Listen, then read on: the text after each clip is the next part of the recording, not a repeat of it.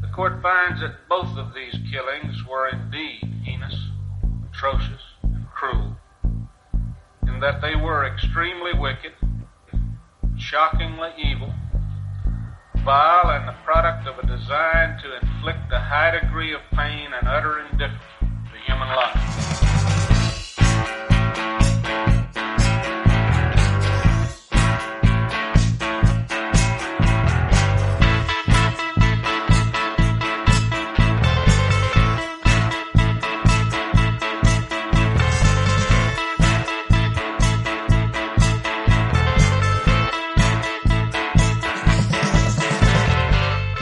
Hola a todos, buenos días, buenas tardes, buenas noches, bienvenidos a una nueva entrega de nuestro podcast Extremadamente Crueles, un podcast en el que, como sabéis, hablamos de crímenes, asesinos en serie y todo aquello que se nos ocurra sobre la marcha. Empezamos.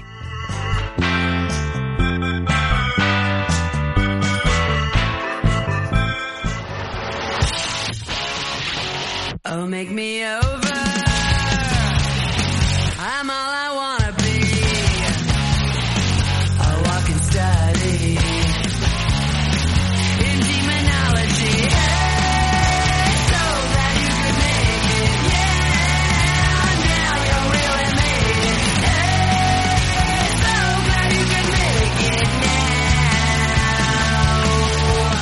Hollywood ha sido desde siempre conocido como la fábrica de sueños, y nadie personificó mejor a estos sueños e ilusiones que las muchas aspirantes a estrellas de la pantalla que cruzaron las puertas de la meca del cine.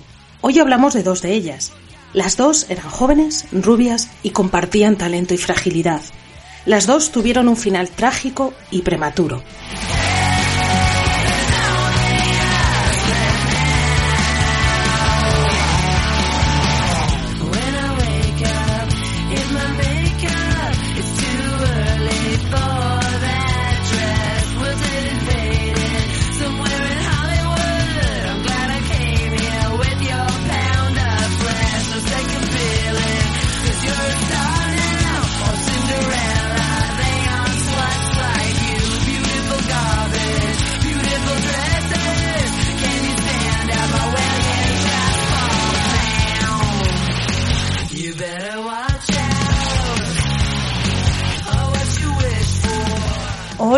¿Qué tal? ¿Cómo estamos? Pues aquí andamios, ¿y vos? ¿Qué tal ese fresquito?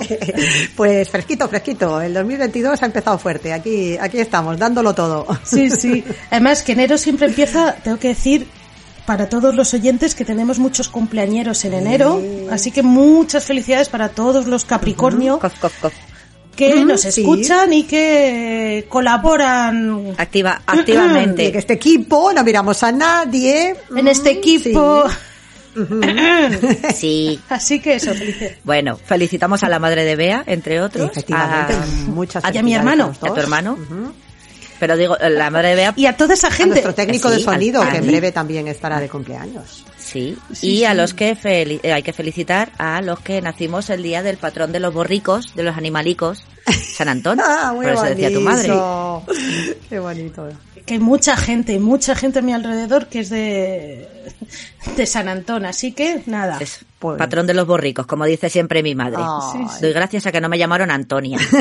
Con respeto a todas las Antonias, ¿eh? Pero es que no. No, no, no. no. Bueno, ¿y qué tal estáis? ¿Todo bien entonces, no? ¿Em- ¿Habéis empezado bien el año? Sí, hemos sobrevivido a todos los atracones, empachos, dulces, alcoholismo y, y demás tendencias, así que bueno, con muchísimas ganas de seguir aquí dándolo todo. Yo al alcoholismo Mm. no sobrevivo, yo sigo en él. Tú estás con la desintoxicación, pero del dulce. Y tampoco. A mí me gusta mucho el tabaco, el alcohol y las mujeres. Yo soy aquí 3.000 pesetas, 6.000 pesetas de whisky torrente. Y hoy estoy, hoy por cierto, hoy estoy drogada también. Mm, Esto se está convirtiendo en una costumbre ya, ¿eh? Y yo, Sí, bueno, yo ya sé. no te preocupes que te haré magdalenas, Gemma. No, no, sin... Con droga. No, a ver, Dorotea Puente. No, yo estoy drogada. Esta vez, esta vez es ibuprofeno, bueno, aparte de mis antidepresivos ansiolíticos mm, de, de todos los ¿Y de días. más familia? Hoy, hoy, hoy, eso, hoy, hoy llevo, hoy llevo encima ibuprofeno. Así que, perdón. Tenemos un cóctel. Por lo que pueda pasar. Mensaje para las farmacéuticas. Os estamos haciendo mucha publicidad, por favor, pagadnos algo. Que como empecemos a enumerar todo lo que Sí, ya te digo. Somos como viejas. A ver, ya que el llamamiento de la sección de droguería y perfumería parece que no tuvo mucho éxito, pues cambiamos de gremio. Farmacéuticas, por favor, vendemos nuestro alma. Nuestra alma, por Alma, favor. sí, sí. Ujú. Pues, como decía, mira, que otra de las cosas que he hecho estas navidades, yo, por ejemplo, ha sido atracones de series. Y una de las que me he pegado al atracón tremendo ha sido Succession. Y me he acordado ahora porque hay un personaje que también es de estos que dice, se, se apunta a lo que sea, es tremendo. El, el primo Greg, para los que sigan la serie sabrán de quién estoy hablando. Y sin hacer spoilers, hay un momento dado en el que dice, hace directamente un trato con el diablo, ¿no? Y dice, de todas formas, ¿para qué quería yo un alma? Pues sí. que me ha parecido Pa' una venderla. frase maravillosa, ¿no? ¿Qué hago yo Como Bart Simpson alma? para venderla por un dólar. Pues ya ves. Entonces, pues mira, nosotros también nos podemos vender al mejor postor. Bueno, chicas, ¿os parece que vayamos entrando en materia entonces? Sí, cuenta, a ver, contadme. Pues mira, no estabas el otro día, Bea, así que Por eso. te hacemos un pequeño, ¿no? En, en episodios anteriores, ¿no? Te hacemos ahí un pequeño recopilatorio. Y, y hablamos de, de dos rubias trágicas, ¿verdad, Gemma? Sí, dos de, de miles que hay, pero bueno. De sí. muchas. ¿Qué es eso? Sí. Hablamos de, de la pobre Carol Landis, ¿no? Una, una chica pues que buscaba la felicidad y, que quería ser actriz y que quería triunfar y ser tomada y ser tenida en cuenta y ser tomada en serio y encontrar el amor y todo eso es incompatible en Hollywood. No puedes tenerlo todo. Y ella la engañaron de mala manera, le dijeron que podía ser feliz, triunfar como actriz y encontrar un buen marido. Y no es posible. Y que muy, un nombre muy bonito tiene, tenía, pobrecita. Sí, tenía en honor y homenaje a la nunca suficientemente venerada Carol Lombard. Bueno, esta casa se la venera mucho. En esta sí, pero en el mundo en general se la debería venerar más. Eso, eso. Sí. Todo el mundo a verla. Reivindicamos, exacto. Y luego hablamos también de Jean Siever, que es otra que, que podría recuperarla tranquilamente el movimiento Black Lives Matter. Pues sí. Porque sí, sí, sí. fue una adelantada en muchísimos, en muchísimos aspectos y también tuvo una vida muy, muy trágica, marcada por, por cosas terribles y, y las dos comparten pues un, un final también muy triste, ¿no? Con un suicidio. Por, por una serie de, de circunstancias tremendas y, y bueno, pues hoy vamos a seguir y hoy vamos a hablar de dos chicas que en este caso yo creo que más bien podría ser un poco el, el punto en común las malas decisiones en cuanto a los hombres. Yo creo que sería uno de los puntos en común de las dos. Bueno, y de luego las el también cuatro. el verse atrapadas de las cuatro, desde luego, por supuesto. Ahí tenía- Pero en este caso especialmente. Voy a hacer un poco de sí. autobombo. Ahí tenía razón Aurora Rodríguez Carballeira. Son malos. Exacto. ¿Para qué queremos a los hombres, no? Pues estas dos, eh, de las que vamos a hablar hoy, eh, tanto Jane Mansfield como Dorothy Stratton compartían que ser las dos tremendamente voluptuosas, muy sexuales, mm, muy, eso, muy neumáticas, si me apuras, ¿no? Si lo podemos decir así, ¿no? Las dos con un físico despampanante y muy atractivas, cada una dentro de los cánones de su época, pero que se encontraron con gente por el camino que no supo asesorarlas, ni, ni supo sacarles el partido ni el talento que llevaban, o cuando lo intentaron ya era Ya demasiado muy tarde. Mm. Sí. Pero bueno. Por cierto, momento, eh, paréntesis, has dicho, ¿para qué queremos a los hombres? Tom Hiddleston, si me estás escuchando, no, no hagas caso. Eh, no, no, aquí. no. Henry, Te, te te espero. amamos. Tengo, Vale, pues yo hago un llamamiento a Damien Lewis, que el pobre se ha quedado viudo, pobrecito. Ay, es pues verdad. nada. Vaya por Dios, sí. María te consuela. Sí, sí, yo pues nada, eh, soy fan. Pues empezamos hablando, si os parece, de Jane Mansfield, ¿no? Que me imagino que si digo Jane Mansfield tenéis una idea clarísima en la cabeza Sí. de ella, ¿verdad? O sea, es... Yo tengo la idea de su Muy- baño rosa. Bueno, de su casa En rosa. rosa. Qué maravilla. Sí. A ver, Yo quiero esa casa. Maravilla, maravilla. No quería pensar en eso, pero ya sí, ya tengo la imagen en la cabeza. La casa de la Barbie. Sí. Sí. Total, ¿verdad? Maravillosa. Era, sí, sí, sí. Era tremenda. Pues Jane Mansfield nació el 19 de abril de 1933 en Pensilvania. Como siempre, es otra también que este era el nombre artístico. Su nombre real era Vera Jane Palmer. Y tenemos ya la primera muesca. Mm, relación con el padre, en este caso que se ve rota, truncada, rápida y trágicamente porque tiene un accidente de coche cuando va conduciendo con la mujer y con la hija, eh, le da un infarto al parecer, Uf. el coche se estrella, él muere en el acto y sobreviven la madre y la hija. O sea que Jane Mansfield se queda sin padre de pequeñita y además una cosa absolutamente premonitoria, en un accidente de coche. Es que te iba a decir, spoiler alert, perdón. Es que es tremendo. Esto es, esto es casi como, ¿verdad? Como una pescadilla que se muerde la cola. Casi, o sea, vale, tenía tres años, pero es decir, ya desde muy pequeña estabas marcada por la tragedia, ¿no? Entonces, bueno, eh, la madre era profesora, eh, ella había nacido en Pensilvania, pero decide volver a casarse, se mudan y con el nuevo marido de, de, la madre al principio no hacía muy buenas migas, pero bueno, al final acabaron teniendo bastante buena relación y por lo que se ve eh, se llevaba bien con él y no, no tuvieron así grandes problemas. Pero ¿qué ocurre? Que la relación con la madre siempre fue así un poquito, pues estas relaciones madre-hija un poquito difíciles. Se había mudado a Dallas, ella había empezado allí el instituto y la madre era como bastante controladora, tenía que sacar muy buenas notas, tenía que ser muy obediente, comportarse muy bien, era muy estricta en todo lo que tenía que ver con las reglas de conducta. Y claro, la, pues a Jane esto, a ver, a Jane esto le, le venía grande y no, no, no le gustaba. Segunda muesca. Iba muy bien en el cole. La madre. En el instituto, exacto, porque además, bueno, esto se ha comentado mucho, ¿no? Hay quien dice que pertenece al, al ámbito de la leyenda urbana o, o, del mito, pero lo cierto es que, sea o no verdad, este cociente intelectual Sí. de 163 del que se habla siempre era eh, tocaba el violín de maravilla, excelente pianista, hablaba cinco idiomas, sí. era muy buena en español, en francés, era estupenda en el colegio, en el instituto, sacaba unas notas excepcionales y, y eso sí que es verdad, pues que tenía unas capacidades elevadas, claramente. El cociente intelectual que a lo mejor se le dio un poco de bombo por aquello de la publicidad, puede ser, pero sí que estamos hablando de una niña claramente Mm. muy, Prodigio, tal vez. Buen prodigio, sí, sí, tranquilamente. Lo que ocurre es que chocaba con la madre y entonces pues un poco lo que le pasó a Carol Landis. A Carol Landis no le gustaba estudiar y se buscó un marido para escapar de esto. Eh, Jane Mansfield realmente lo que tenía era un despertar hormonal que se cruzó en su vida un chico y aquello pues ya fue una efervescencia y deciden directamente fugarse y casarse. Ella con 16 años y él con 20. Uf. Ya, ya, demasiado jovencita. eh. Tiran más dos tetas que dos carretas. Pobrecita. Sí, este chico Paul Mansfield, del que, con el que se quedaría con el apellido, ¿no? Porque le resultaba como más mm, artístico, ¿no? Que le podía eh, empezar a llevar por el camino de- del éxito.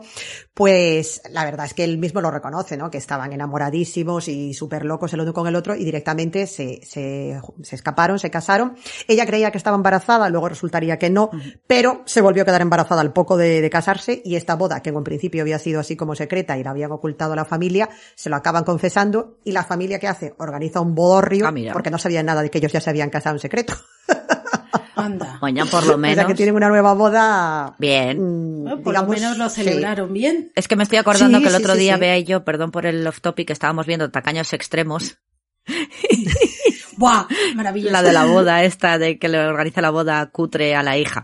Vale, ya está. Si queréis verlo, está en YouTube. Eh, Sí, en un, sí, en un centro social, sí. vale, lo apuntamos. Muy bien. Pues después de esto, eh, nada, viene al mundo la primera hija de Jane Mansfield, Jane Marie. Y el, el marido, eh, la verdad que en ese sentido se portó bien con ella, porque ella ya tenía esta ilusión de querer triunfar en Hollywood, tenía sus aspiraciones puestas en convertirse en actriz, en ser estrella. Bueno, directamente ella quería, no quería ser actriz, quería ser una estrella de Hollywood, directamente era lo que aspiraba ya. Aquí, mariconal, la justa, di que sí, Jane. Sí, sí, sí, ella, vamos, Se mm, al apunta estrellato. alto, apunta bien, Hombre, ¿eh? claro. Apuntando alto, sí, sí, sí. Esos, estos sueños que tenía ella de, de fama y de, de triunfar, los tenía ya muy claros desde siempre. Y llegaron a un acuerdo. El marido le dijo, bueno, vale, pues nos mudamos a California. Yo, pues mm, me busco la vida allí y nos damos un plazo. Tú tienes unos meses para intentar a ver si te sale alguna cosa. Y nos vamos con la niña y venga para adelante. Oh. Y bueno, pues sí, la verdad es que ella, hay que decir que además es una tía súper aplicada, porque durante un tiempo después de ser madre y antes de empezar con la aventura de Hollywood, eh, se había matriculado en la universidad, estudió química, psicología, interpretación, y decía, lavaba a la niña en el, en la, en el lavabo, en la pila allí, en el baño, eh, me ocupaba de los cacharros y de las cosas de casa, tendía la ropa, estudiaba y hasta saqué un 10 en química. Oye, que si no te salió lo de actriz, siempre podía ser Walter White. Por ejemplo. Oye, una chica con visión. Sí, sí, o sea que estamos hablando de una mujer realmente que tenía una capacidad de trabajo y una, Sí, sí, sí, y un- unas dotes intelectuales tremendas. Pero bueno, que ella lo que quería era triunfar Entonces allá que se van a California y empieza pues lo de siempre, lo típico, recorrer los estudios, hacerse pruebas, que si ahora me voy a este casting, que si tal, que si cual. Ahí fue el momento de su transición de morena a rubia, porque ella era rubia de bote, como tantas, en la época. Y no vamos a hacer la rima. Exacto. Pero, eh, ¿qué ocurre? Pues mm, estamos hablando de un momento ya en el año 54 en el que hay muchas rubias pululando en Hollywood. Mm. Entonces, bueno, ella hace sus castings, hace sus primeras pruebas, pero mm, la cosa como que no iba. Entonces, ella, inasequible el desaliento, ahí dice, me voy a contratar un publicista, alguien que mueva ahí los hilos para empezar ahí yo a promocionarme. Y contacta con un hombre que era muy, muy famoso en la época, Jim Byron se llamaba, que era de estos que podíamos decir que era ya un publicista de tácticas agresivas directamente. Porque lo primero que le dice es, "Hmm, yo tengo los pechos más grandes de Hollywood y quiero que me conviertas en una estrella de cine. Estas fueron las palabras, más o menos textuales, de Jane Mansfield a su publicista. Diva. Wow. Y él, ni corto ni perezoso, se puso manos a la obra y le dice, pues te voy yo a montar ya aquí el primer espectáculo y el primer ardid publicitario que ya verás que bien funciona. Entonces se presentaba una película que era- la protagonista era Jane Russell, la morena de los caballeros las prefieren rubias, Sí. y, Y eh, de otras dos buenas mm, peras. eh, una de las pocas morenas exuberantes de la época, porque lo que decíamos, casi todas eran rubias. Esta, Todas sí, rubias teñidas, sí. Era la moda. Esta era morena. Entonces eh, Sí, se presentaba... dos, dos tolones ahí la señora. Sí, sí, dos poderosas, sí, sí, razones ahí. Razones. Razones, sí.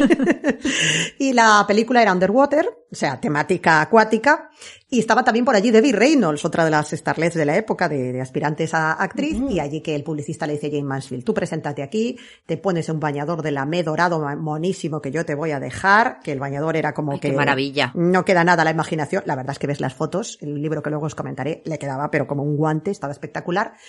Y en ella, ella no tenía nada que ver con la peli, lógicamente. La peli era de Jane Sí, Russell, sí. que por cierto no llegó a tiempo, estaba en Nueva York y ni siquiera estaba en el evento. Pero los fotógrafos que estaban esperando a Jane Russell, ¿con qué se encontraron? Con Jane Mansfield emergiendo de la piscina cual sirena y en esto, oh, descuido, se me cae el bañador. Ah. Ay, Oh, y aquí que tienes ya, pues la foto, claro. es que con una escafandra de estas, con un traje de neopreno, no te pasa, Jane. Claro. Entonces, bueno, el, el bañador era como bastante apretadito, iba bastante justo, entonces en uno de estos momentos hubo una de estos, hay un Janet Jackson, de estos que le llamaban, ¿no? Un, problema de vestuario de estos. Y claro, imagínate, el nombre ya, al día siguiente todo el mundo sabía ya que había una rubia neumática en la ciudad que respondía al nombre de, de Jane Mansfield, vamos. Entonces, empezaron ya ahí los pequeños papelitos y hay ciertas similitudes con la, con la carrera de Carol Landis, porque sí que es verdad que ella también tenía un talento cómico, ¿no? Primero empezó en algún papel así de secundaria, eh, que hacía así como más de relleno, luego ya vieron que ya podía ser mm, neumática, pero también podía ser divertida, y entonces Sí. ya la ficharon para hacer cosas como más de, de más peso, ¿no? Pero el, el problema es un poco el de siempre, que claro, que son, eran muchas a repartirse el pastel. Sí. Entonces, claro, eh, en esto estaban aquí con la historia de que Columbia tenía Kim Novak, ¿no? Que era la, la rubia oficial que tenían los, los estudios, ¿no? La Fox tenía Marilyn. Y entonces la Warner no tenía a nadie realmente, pero tenía varias rubias así, digamos, como en nómina, como en plantilla, y se las iba rulando según las necesitaban para los papeles. Entonces, ¿qué ocurre? Que ella no acababa de despegar, porque no era como si dijéramos, el estudio apuesta por mí y me va a convertir en la nueva Marilyn. Yo soy una más de las que están aquí como en rotación. Sí. Entonces estaba un poco descontenta, ¿no? Porque era, vale, sí, yo quería esto, pero no está acabando de despegar mi carrera como yo quería. Entonces aquí ocurre lo, lo que decía con respecto a Carol Landis, que decide darle un giro a la carrera y se va a Nueva York, a Broadway, a hacer teatro. Lo mismo que hizo Carol Eh, Landis en sí, su momento, cuando no estaba contenta con los papeles que le ofrecían. Entonces, además, era una obra muy, muy graciosa porque era una especie como un poco de parodia del mundo de Hollywood en el que ella hacía un poquito como una especie de trasunto de farsa de Marilyn. O sea, era un papel que le iba al dedo. Sí. Le iba, vamos, perfecto. Y allí se va ella. En ese momento ya no estaba con el marido porque él se empezó a hartar de todos estos rollos de la publicidad, de las fiestas, de salir, de que tengo que estar monísima, de que si ahora me falla el vestuario, que si ahora me hago la prueba, que si ahora esto, que si lo otro y tal. Ella misma lo reconocería. Tiempo después, Jane Mansfield, nuestro matrimonio se fue al garete porque yo estaba obsesionada con ser una estrella y vamos, pasé. pasaba de él como, Como de comer ampliamente. Tal cual, ¿no? Entonces le dijo, bueno, pues vale muy bien, que sea muy feliz, pero aquí nos vamos cada uno por nuestro camino. Ella se cogió a la niña los tres perros, los cuatro gatos y se plantó allí en Nueva York. Ah, bien, con el zoológico, bien, bien. Sí, sí, los Carol animales Baskin. también sería un, un elemento importante Sí, en la el vida de perrito. Jane Mansfield. Sí. Efectivamente. Y nada, pues eso, tenía una señora que le cuidaba a la niña mientras ella estaba actuando, la obra fue un bombazo en Broadway y ahí ya sí que los de Hollywood dijeron, "Ostras, Esta aquí tiene- esta tía, esta tía tiene potencial, es divertida, el papel es muy gracioso, hace una Marilyn fantástica, se ríe del personaje pero a la vez lo hace muy bien y ella es un cañón de tía. Entonces, claro, Ahí sí que fue un momento de, de- de lanzamiento de ella y de despegue, porque luego se hizo la versión al cine de, de esta película, que se cambió un poco la historia, porque antes era una especie como de crítica a Hollywood y entonces se trasladó al mundo de la televisión, ¿no? Mm. Para que lo Sí. pudiesen hacer en cine, ¿no? Y no fuese como echar piedras a su propio Sí. Y ella, pues ahí empezó ya como un- algunos papelitos, no, no papelitos, papeles protagonistas. No, digo papelitos porque no era, no estaba haciendo Juana de Arco. Sí, claro, que no era, pero estaba no haciendo comedia. Y- pero bueno. Claro, pero hacía muy bien las comedias y las críticas eran en plan, vale, es otra nueva Marilyn, pero lo hace muy bien, es muy divertida, le sacan mucho partido, está muy graciosa, está muy bien en lo que está haciendo y, y nos gusta mucho. Entonces, bueno, ahí fue un momento en el que sí que apostaron por ella porque además coincidió con la época en la que la Marilyn, Marilyn, o sea, Marilyn estaba un poco hasta el gorro y era cuando había hecho Bastop y decidió que no quería seguir haciendo papeles de rubia tonta, se montó su productora, se fue a hacer El Príncipe y la Corista a Inglaterra y entonces le dijo un poco al estudio que os den, ¿no? Sí, ya estaba con Arthur Miller y también. Efectivamente, ya estaba en otra onda, ¿no? Y Jane, pues ahí fue cuando dijo, esta es la mía, ¿no? Puedo yo ocupar aquí el, el lugar que ha dejado, el, el hueco que ha dejado aquí Marilyn, ¿no? Pero no acabó la cosa de cuajar. No, no fue allá del todo bien porque no le consiguieron o no supieron encauzarla o se quedó demasiado atascada en esa imagen, por lo que sea. Pero no acabó de tener ese papel en el que pudo, en el que podría dar el salto, a lo mejor, pues como sí que le pasó aquí en Novak, ¿no? Que pudo pasar de rubia a hacer otro tipo de papeles ya más, con más sustancia, ¿no? Ella se quedó ahí un poco enganchada en esto y ahí fue un poco el momento de, de que decías que se me está pasando el arroz. Es que tengo 26, 27, 28 años, estaba ya eso, pues cerca de la treintena, mm, lo que me ofrecen son estos papelitos, el estudio no acaba de apostar por mí realmente y muy bien, para darme a conocer está muy bien lo de ser la rubia neumática, pero yo quiero algo más. Yo quiero otra cosa, Entonces claro. ahí, claro, Quiero un fue un Oscar. momento en donde empezó pues los papeles en Europa, un poco lo que le pasó a Jane Siever también, otro paralelismo, y también empezó a tener problemas con el alcohol. Empezó a beber. Mm, Que esto sería mm, una, mm. una cosa que también después le, le pasaría factura porque empezó a tener problemas muy graves de alcoholismo. Durante el tiempo que había estado en Nueva York, además había tenido un momento también muy curioso en el que se le ocurrió ir a ver el espectáculo de Mae West. Ah, bueno. Vale, que hacía un espectáculo de estos con estos musculosos entaparrabos, ¿no? Que salían allí haciendo así como de, ¿no? Y entre estos había aquí un hombre que respondía al nombre de Miklos Hargitay, Ah, sí. ¿vale? Que era un culturista, muy bien plantado él, que Jane Mansfield, nada más verlo, se había enamorado perdidamente, decía que había sido un flechazo. Y bueno, pues nada, él estaba casado, empezaron a verse en secreto, Mae West cuando se enteró le montó un pollo tremendo. ¿Qué dices? Sí, sí, sí, tenían que verse escondidas y al final nada, da- acabaron de eso. Eh, de- decidieron seguir adelante. Él había sido Mister Universo en 1955, o sea, estamos hablando aquí de un sí, sí, de un. de, de señores. Sí. Cachotes. Cachas. Y, y nada, deciden, deciden casarse ujú, en 1958, empiezan a formar una familia, tienen hijos, y ahí hubo, fue un momento también además que coincidió eso, que estaba un poco el, el mundo rubias neumáticas desinflándose, nunca mejor dicho, y claro, y le coincidió con que ella también empezó a aumentar la familia. Entonces, ¿qué hacía la. Warner? Que, es deshincharse, es que son unos cabrones. La, le hacían una movida en plan, pues ahora te dejamos eh, sin sueldo. No te rescindimos el contrato, pero te dejamos como aparcada porque te has quedado embarazada. Ahora no nos vales. Y entonces esto era una, una cosa muy típica en la época, que tenían esta especie como de cláusula en los contratos de Sí. te embarazas, no trabajas, no cobras, porque ahora no nos vales, ¿no? Entonces ahí también mm, fue un Lo que viene de siendo la baja de maternidad hollywoodiense. Efectivamente. Claro.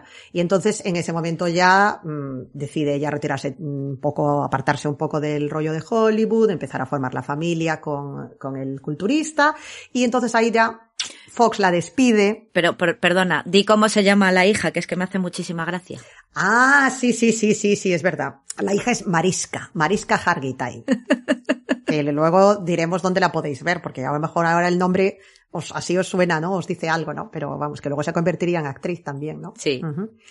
Pues nada, tenía ya la primera hija que había tenido con Paul Mansfield, luego tuvo a Tony con, con, eh, con el culturista, tuvo a Mariska. Es que y Marisca, otro es, que más. es eso, Marisca de la Ría Gallega, perdón, ya. Mariska. Y luego tuvieron también a Zoltan después. Eh, o sea, que le gustaban los nombres exóticos aquí a, a la mujer. Sí, sí, sí. Zoltan, el superhéroe en la oscuridad. Total. Zoltan. Sí, sí, tal cual. Entonces decimos eso, ¿no? Que como luego se dedicó un poco más a la vida doméstica, pues Fox dijo, ah, sí, muy bien, pues no nos interesas, hasta luego.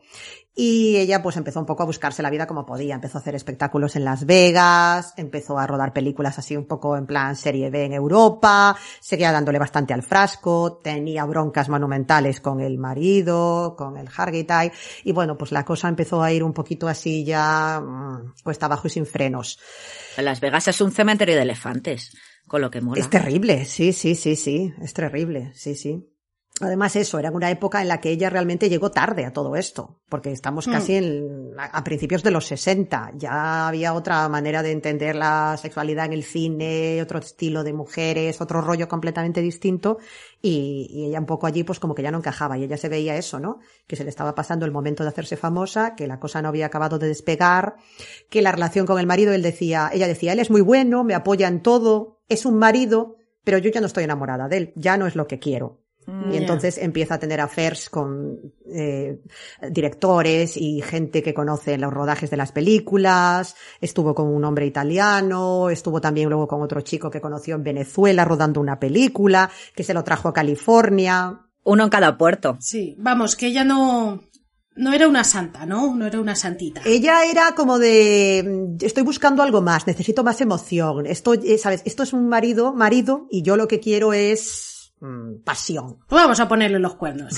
Y entonces la verdad es que él se portó como un bendito, porque es que él le aguantaba todo. Eh, ella le pidió el divorcio, lo llegó incluso a tramitar en México, no salió adelante, él volvió luego a casa, cada vez que tenía una ruptura con alguno de estos amantes y alguna de estas historias, porque además la pobre tenía el mal ojo de que solía liarse con hombres casados, que normalmente luego eran como de yo me vuelvo a casa. y ahí te Oye, quedas. que ya, ya, ya tentaste la suerte una vez. Claro. Con el Hargitay, ya te salió bien una, ya, ya. Ya, carguemos la mano, Jane. Exacto. Sí, pero él era un calzonazos, perdona, mucho mis, mis, mis Totalmente, universo, a mí mucho a- mm, sí, cachas, sí, pero... luego estaba enamoradísimo de ella Pobrecito, y es es que, que es eso. estaba ahí al pie del cañón. Estaba enamorado. Sí, sí, totalmente. Qué tonto. Sí, es de esto de línea entre tonto y bueno. Sí, sí. Sí, no, sí, no, sí. no debía ser muy, muy, muy avispado el Mm. pobrecito. No lo sé, Pobrecito. no lo sé. No, sí, hombre, yo creo que estaba muy enamorado, tenían tres niños y él, yo qué sé, pues tenía la esperanza de que cuando se le pasara la tontería del, del noviete de turno, ¿sabes? Sí. Pues que volvería otra vez al redil y, y aquí pasa El amor vuelve tonto incluso a la persona más lista del mundo. Ya, pero a ver, uno, Por desgracia. uno te lo perdono, ¿vale? Te he pillado que estás por ahí en Venezuela tocando las maracas con uno, me parece muy bien. Pero ya cuando son uno detrás de otro, ya es como, bueno, ya, no, no. ya. Hay gente que está tan, emo- tan enamorada o, o tiene un concepto del amor tan raro que perdona una y cincuenta cuando Ya. se entera. O no, di- y no dice nada, por ejemplo. Puede ser, sí. Sí, a mí la verdad es que él me da, me da pena más que nada porque además era el paño de lágrimas de ella. O sea, es que siempre que ella eso le acababa, se le fastidiaba una cosa, le salía rana porque el novio pareja de turno, pues, mm, sabes, cogía la puerta y se iba, pues ella que decía, no, no, no, si yo lo que quiero realmente es ser una buena esposa y una buena madre, es que claro, en los rodajes, pues, mm, a veces el alcohol me nubla un poco. Ella incluso llegaba a reconocer que tenía problemas con la bebida y que cuando estaba Sí. sola, pues como que se le juntaba todo un poco, se le hacía bola y, Sí, pues, te hija, ponías caliente como una perra, ya, pero es que es eso, pobrecito. No, encima es eso, vale, ponle los cuernos, pero no se lo cuentes, coño. Pobrecito. O sea, de- vale, es dile que tengo además- problemas con el alcohol, que no me sale bien las cosas, que tal, pero ya en plan es que, que, que aquí Mm. que se sentía muy sola. Chávez me ha dejado. Es el eufemismo del siglo, ¿no? Me sentía sola. Es que Me siento eso. sola, vuelvo a ti. Cuando no tengo entre rollo y rollo necesito donde dormir, Claro, ¿no? claro. También es verdad que él le daba un poco esa estabilidad. Vale, eran una mansión rosa con alfombras rosas y Hostia. sofás rosas y todo rosa. Un Cadillac rosa tenía Sí. incluso aparcado en el garaje y una Vespa rosa. O sea, era un mundo ca- Barbie Ken totalmente de plástico, pero al Sí. final era un hogar. Vale, un hogar totalmente falso y postizo, pero era un poco la, la seguridad después de que andaba por ahí descarriada la Y los pobre, ¿no? hijos y todo estaban ahí, ¿no? Claro. Otro punto para el calzonazo, eh, calzonazos, perdón. Vale, cariño, te gusta el rosa. Venga, te, te, pro- te, te dejo que pongas el baño este con la, con la, la, el- la bañera en forma de corazón o la, el peluche en Rosa. en, el, en la pared. Pero ya, déjame por lo menos una habitación para mí. Para jugar a la Play. Claro. Para tener ahí mi Play y mis pesas y mis cosas y mis juguetes del Warhammer. Pero no me lo pongas todo rosa. El, el man cave, ¿no? La, la cueva del hombre allí, ¿no? De su Claro, su pobrecito, reducto. por lo menos eso. Ay, Eso es como la Barbie española, ¿nunca la habéis visto? Pues buscadla Ay, en sí, callejeros sí, o no sí, sé sí, dónde. sí, sí. Lo mismo tenía el marido que la aguantaba. Jolín. Pues esos hombres, yo no sé si son santos o tontos, la verdad, o un poco de todo. Es que es eso. A ver, que está muy bien el amor, pero no te, no te, no te, dis- ¿cómo se dice esto? No te difumines, ¿no? En los, en las locuras de tu pareja. Tú tienes que tener espacio para que ti. es eso. Claro. Hasta cagaba a Rosa. Seguro. Ya, eso ya. Es triste. No hay una cosa, no hay unas pastillas japonesas, volvemos como siempre a Sí. Japón, que es para que te huela la caca. A fresas. Ah, Las flores nunca las he probado y no pienso probarlas nunca. Gracias. Para eso utilizo el VIP. Gracias. El VIP, gran, mira, que nos patrocine VIP porque aquí somos muy Ah, fans. pues también. Del VIP. Sí, señor. Es maravilloso. Es lo mejor para evitar olores en el baño. Que lo sepáis para todos los oyentes cuando vayáis de viaje con amigos. Efectivamente, nunca más tendrás que quedar mal en una casa ajena. Cuando vayas a hacer tus Yo siempre cosas. lo llevo Puedes bolso. cagar Con toda tranquilidad. Es maravilloso, Bueno, sí. ¿eh? Fuera coña. Bueno, seguimos. Sigamos con la pobrecilla. Publicidad no pagada de VIP. Exacto, por ahora todo llegará. ¿Y qué ocurre? Pues eso, él estaba allí, lo que decía Bea, pues en casita con los tres niños mientras ella andaba por allí desparramada, porque además película que hacía, gira publicitaria que tenía que hacer después, donde siempre le exigían que se fuese sola, porque claro, a los estudios desde el principio no les gustó nada la idea de que Jane Mansfield estuviese, primero, que estuviese noviada con idea de casarse, de ahí que entre eso y el. Mosqueo de Mae West se viesen a escondidas, y después que fuese madre de familia, porque claro, es que eso no, no vende. Eso no es sexy. Es que no, re- no revientas, nunca mejor dicho, la imagen de, de Rubia Neumática, ¿no? Eso tiene que ser aquí un objeto sexual. No me vale que tengas tres churumbeles o cuatro. Claro, eh, tener hijos no ayuda a la fantasía sexual de los hombres, que te ven, Ahí está. básicamente. Entonces, claro, él era el que se quedaba en casita cuidando de los, de los pequeñuelos y, y ella pues por ahí eh, se iba a rodar, estaba eso pues en Inglaterra, en Irlanda, en Italia, eh, llegó a conocer a la reina, hay una foto ¿eh? de un encuentro, a lo Oh, mejor la habéis sí. visto, ¿no? De- del encuentro Sí, sí, sí. que dijo que fue el momento más importante de su vida. Que, estaba- oye, tener hijos no, ¿eh? Hombre, que supongo que querría Para mí también vida lo sería. profesional. Pero tú bueno, para mí también lo sería. Yo no sé qué diría. Una chavala que desde que tiene uso de razón quiere ser estrella de cine y que al final se acaba encontrando en una recepción presentando una película con la reina de Inglaterra. Vamos, que estaba que, vamos. Qué maravilla. Claro, ahí Ahí. no le reventaba el vestido de puro milagro, vamos. Casi, casi- bueno, y Felipe de Edimburgo tenía que estar dando palmas con las orejas. ya te digo. Que todos sabemos cómo era. ¿Cómo era? Eh, en paz descanse, sí, sí, totalmente. ¿Y qué ocurre con esto? Que por un lado teníamos los estudios un poco descontentos con su historia de ser madre de familia y eh, esposa y, todo esto. Por otro lado, eh, los momentos en los que agarraba el frasco cuando andaba por ahí sola y se descarriaba y no sabía muy bien con quién se juntaba y siempre era con gente que no le hacía bien. Y luego también que todas estas cosas que hacía ella para publicitarse, ¿no? Pues eh, como lo del bañador, recordemos la famosa foto con Sofía Loren. Esa foto también Que es está otra- mirando las tetas Vamos. Sofía Loren con una cara de... eh, que dices, que me la va a echar encima del plato, ¿no? Que ella decía, no, pero si yo no me daba cuenta de que se me veía tanto, ¿qué va? No, no, no. Y le- el, el modista salió en su defensa, ¿no? El, el diseñador del traje y dice, no, es que había adelgazado desde que le habíamos hecho la prueba.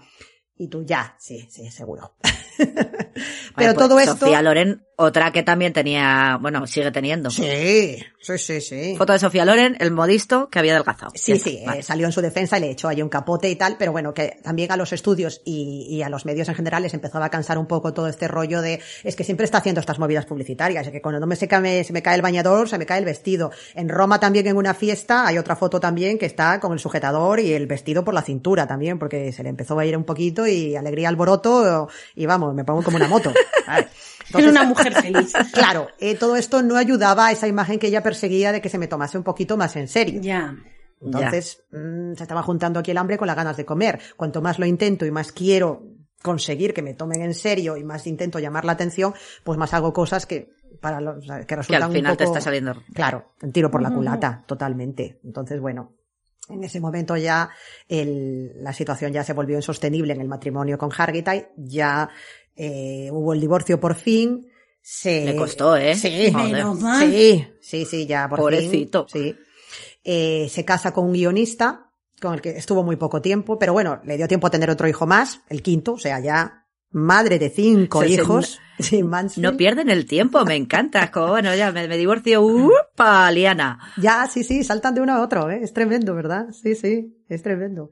Y bueno, pues la cosa seguía en caída libre, seguía haciendo shows en Las Vegas, alguna cosita esporádica, aparecía en la tele un poco, abandonada ya por los estudios. Pensó en seguir un poco el camino de Marilyn, decir, pues me hago yo mi productora, y con el, con el guionista este, pues intentó sacar adelante algún proyecto, pero tampoco tuvieron muy buen ojo, porque los proyectos que escogieron tampoco fueron cosas que salieron adelante, ni obras de teatro, ni pelis, ni nada no, no fue ahí una cosa muy fructífera. Entonces, nada, se, se separaron, se divorciaron enseguida y ya empezó lo que fue ya el, el momento del declive final, que se cruzó en su camino cuando estaba tramitando el divorcio un abogado que se llamaba Sam Brody, casado y con dos hijos, Bueno, que Me suena. él también traía lo suyo y ella estaba ya en un momento de muchísima vulnerabilidad, estaba en un declive total con el, el tema del alcohol. Se decía que había empezado a tomar LSD también. Estaba teniendo problemas con el marido por la custodia de los hijos, eh, con el otro marido, con Tony, porque en una ocasión él se presentó allí para llevarle al otro hijo y le dice, no, no, es que me lo- e- ella lo denunció, dice que no me lo ha traído. Y él le decía, no, no, es que me presenté allí en tu casa y estabais allí todos borrachos como cubas y me lo tuve que volver a llevar al niño. sí, Claro. que no era una madre moderna. Claro, eso, exacto, le achacaban también eso, que era mala madre. Entonces se cebaban ahí también, la prensa con ella. Ya no solo vida disoluta, sino como madre, un cero patatero, ¿no? Eh. Y bueno, pues os podéis imaginar. O sea, la bola seguía Machacándola, creciendo. ¿no? Totalmente, absolutamente. La seguían machacando y, y cada vez más. En esto, Y claro, esto al final entran más en la espiral de desenfreno. Sí, alboroto. Al final todo esto hace que vayas a peor. Claro, Claro. claro, claro, claro, claro, Tuvo ahí un pequeño momento en el que sí hubo un resurgir que fue animar a las tropas a Vietnam. Pero Hmm. le- ahí sí que fue como un momento patriótico, ah, ah, todo muy bien. Sí, Otro paralelismo gusta, sí. con Carol Landis también, que también tuvo su momento mm, patriótico. Pero ¿qué pasó? Que la mandaron de vuelta porque también tuvo allí eh, un, sus más y sus menos también y como que estaba dando problemas y le dijeron vuélvete a casita mejor porque una cosa es animar y otra es que te desmadres y la líes parda, básicamente. O sea que vamos. Que te tires al pelotón entero. Exacto. bueno, no sabemos si fue exactamente así, pero vamos, que no estaba, Bueno. digamos, siguiendo el plan previsto, ¿no? Entonces, bueno, Vale, ese pequeño sí, sí. momento de me voy a un poco a, a- a reformar o me voy un poquito a, a poner bien en los, ¿no? En la, de cara a la opinión pública, pues le duró poco, la verdad. Y entonces eso, decíamos que ya estaba ya en caída libre, se encuentra con, se encuentra, perdón, con este Sam Brody, ya era caos total. ¿Y qué faltaba para el duro ya? Pues, Otro hijo. 1966. El satanismo está en pleno auge. ¿Os acordáis cuando hablamos del capítulo Jo. dedicado a la semilla del diablo? Que todo el mundo coqueteaba con el mal y que era algo que incluso se veía con cierta mm, simpatía, ¿no? Simpatía por el, Sí, sí, por el sí. diablo, nunca mejor Eh, dicho. eh. ¿Y quién se cruza en su camino? Estaba pensando, joder, pues en el 66 tener el sexto hijo hubiese sido cojonudo. Ya. Sí. Con la semilla del diablo total, o sea, 666. la vida de la bestia. Sí, sí. Sí, sí. Cachis. Y entonces, pues en este momento entra eh, en contacto con Anton LaVey.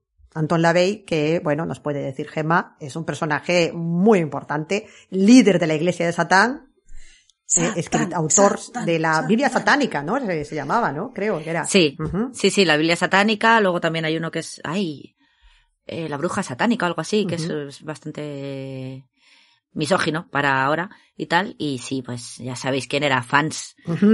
Bueno, otro, otro satánico de, otro satanista de, de Boquilla, nuestro, nuestro querido Richard Ramírez. Efectivamente, efectivamente. Que la hija de, porque yo creo que Antón Lavey ya estaba criando malvas cuando lo de Ramírez, pero bueno, la, y la hija, la Shina Lavey, sí que estuvo en, to- en todo el rollo este del juicio, Hail Satan y Hail Satan y todas estas cosas. Fue, fue a verle la hija, ah, bueno, fue uno de los, de los días en el juicio de, de Richard Ramírez. Y el otro estaba, pues que no le cabía un huevo en el culo, claro, todo. Pero bueno. Sí, sí, sí. Pues en nada, en, en todo esto, claro, estaba, de repente, pues ella era como intentando de alguna manera agarrarse a lo que fuera, que, que estaba de moda en aquel momento. ¿Y qué se llevaba en ese momento? Que ahora lo ves y dices tú, es un, parece un poco increíble, ¿no? Pero el satanismo estaba de moda. O sea, era una cosa como cool, Sí. incluso. Entonces, bueno. Al final es, es publicidad, buena o mala, pero es publicidad, Exacto. ¿no? Sí, Exacto. sí, sí, sí. Mm, Siempre se ha dicho, buena o mala, la publicidad es importante. Totalmente. Y entonces, bueno, ya está, de, famoso. está de moda ser satanista, pues, pues vaya que Sí. voy. Sí, sí.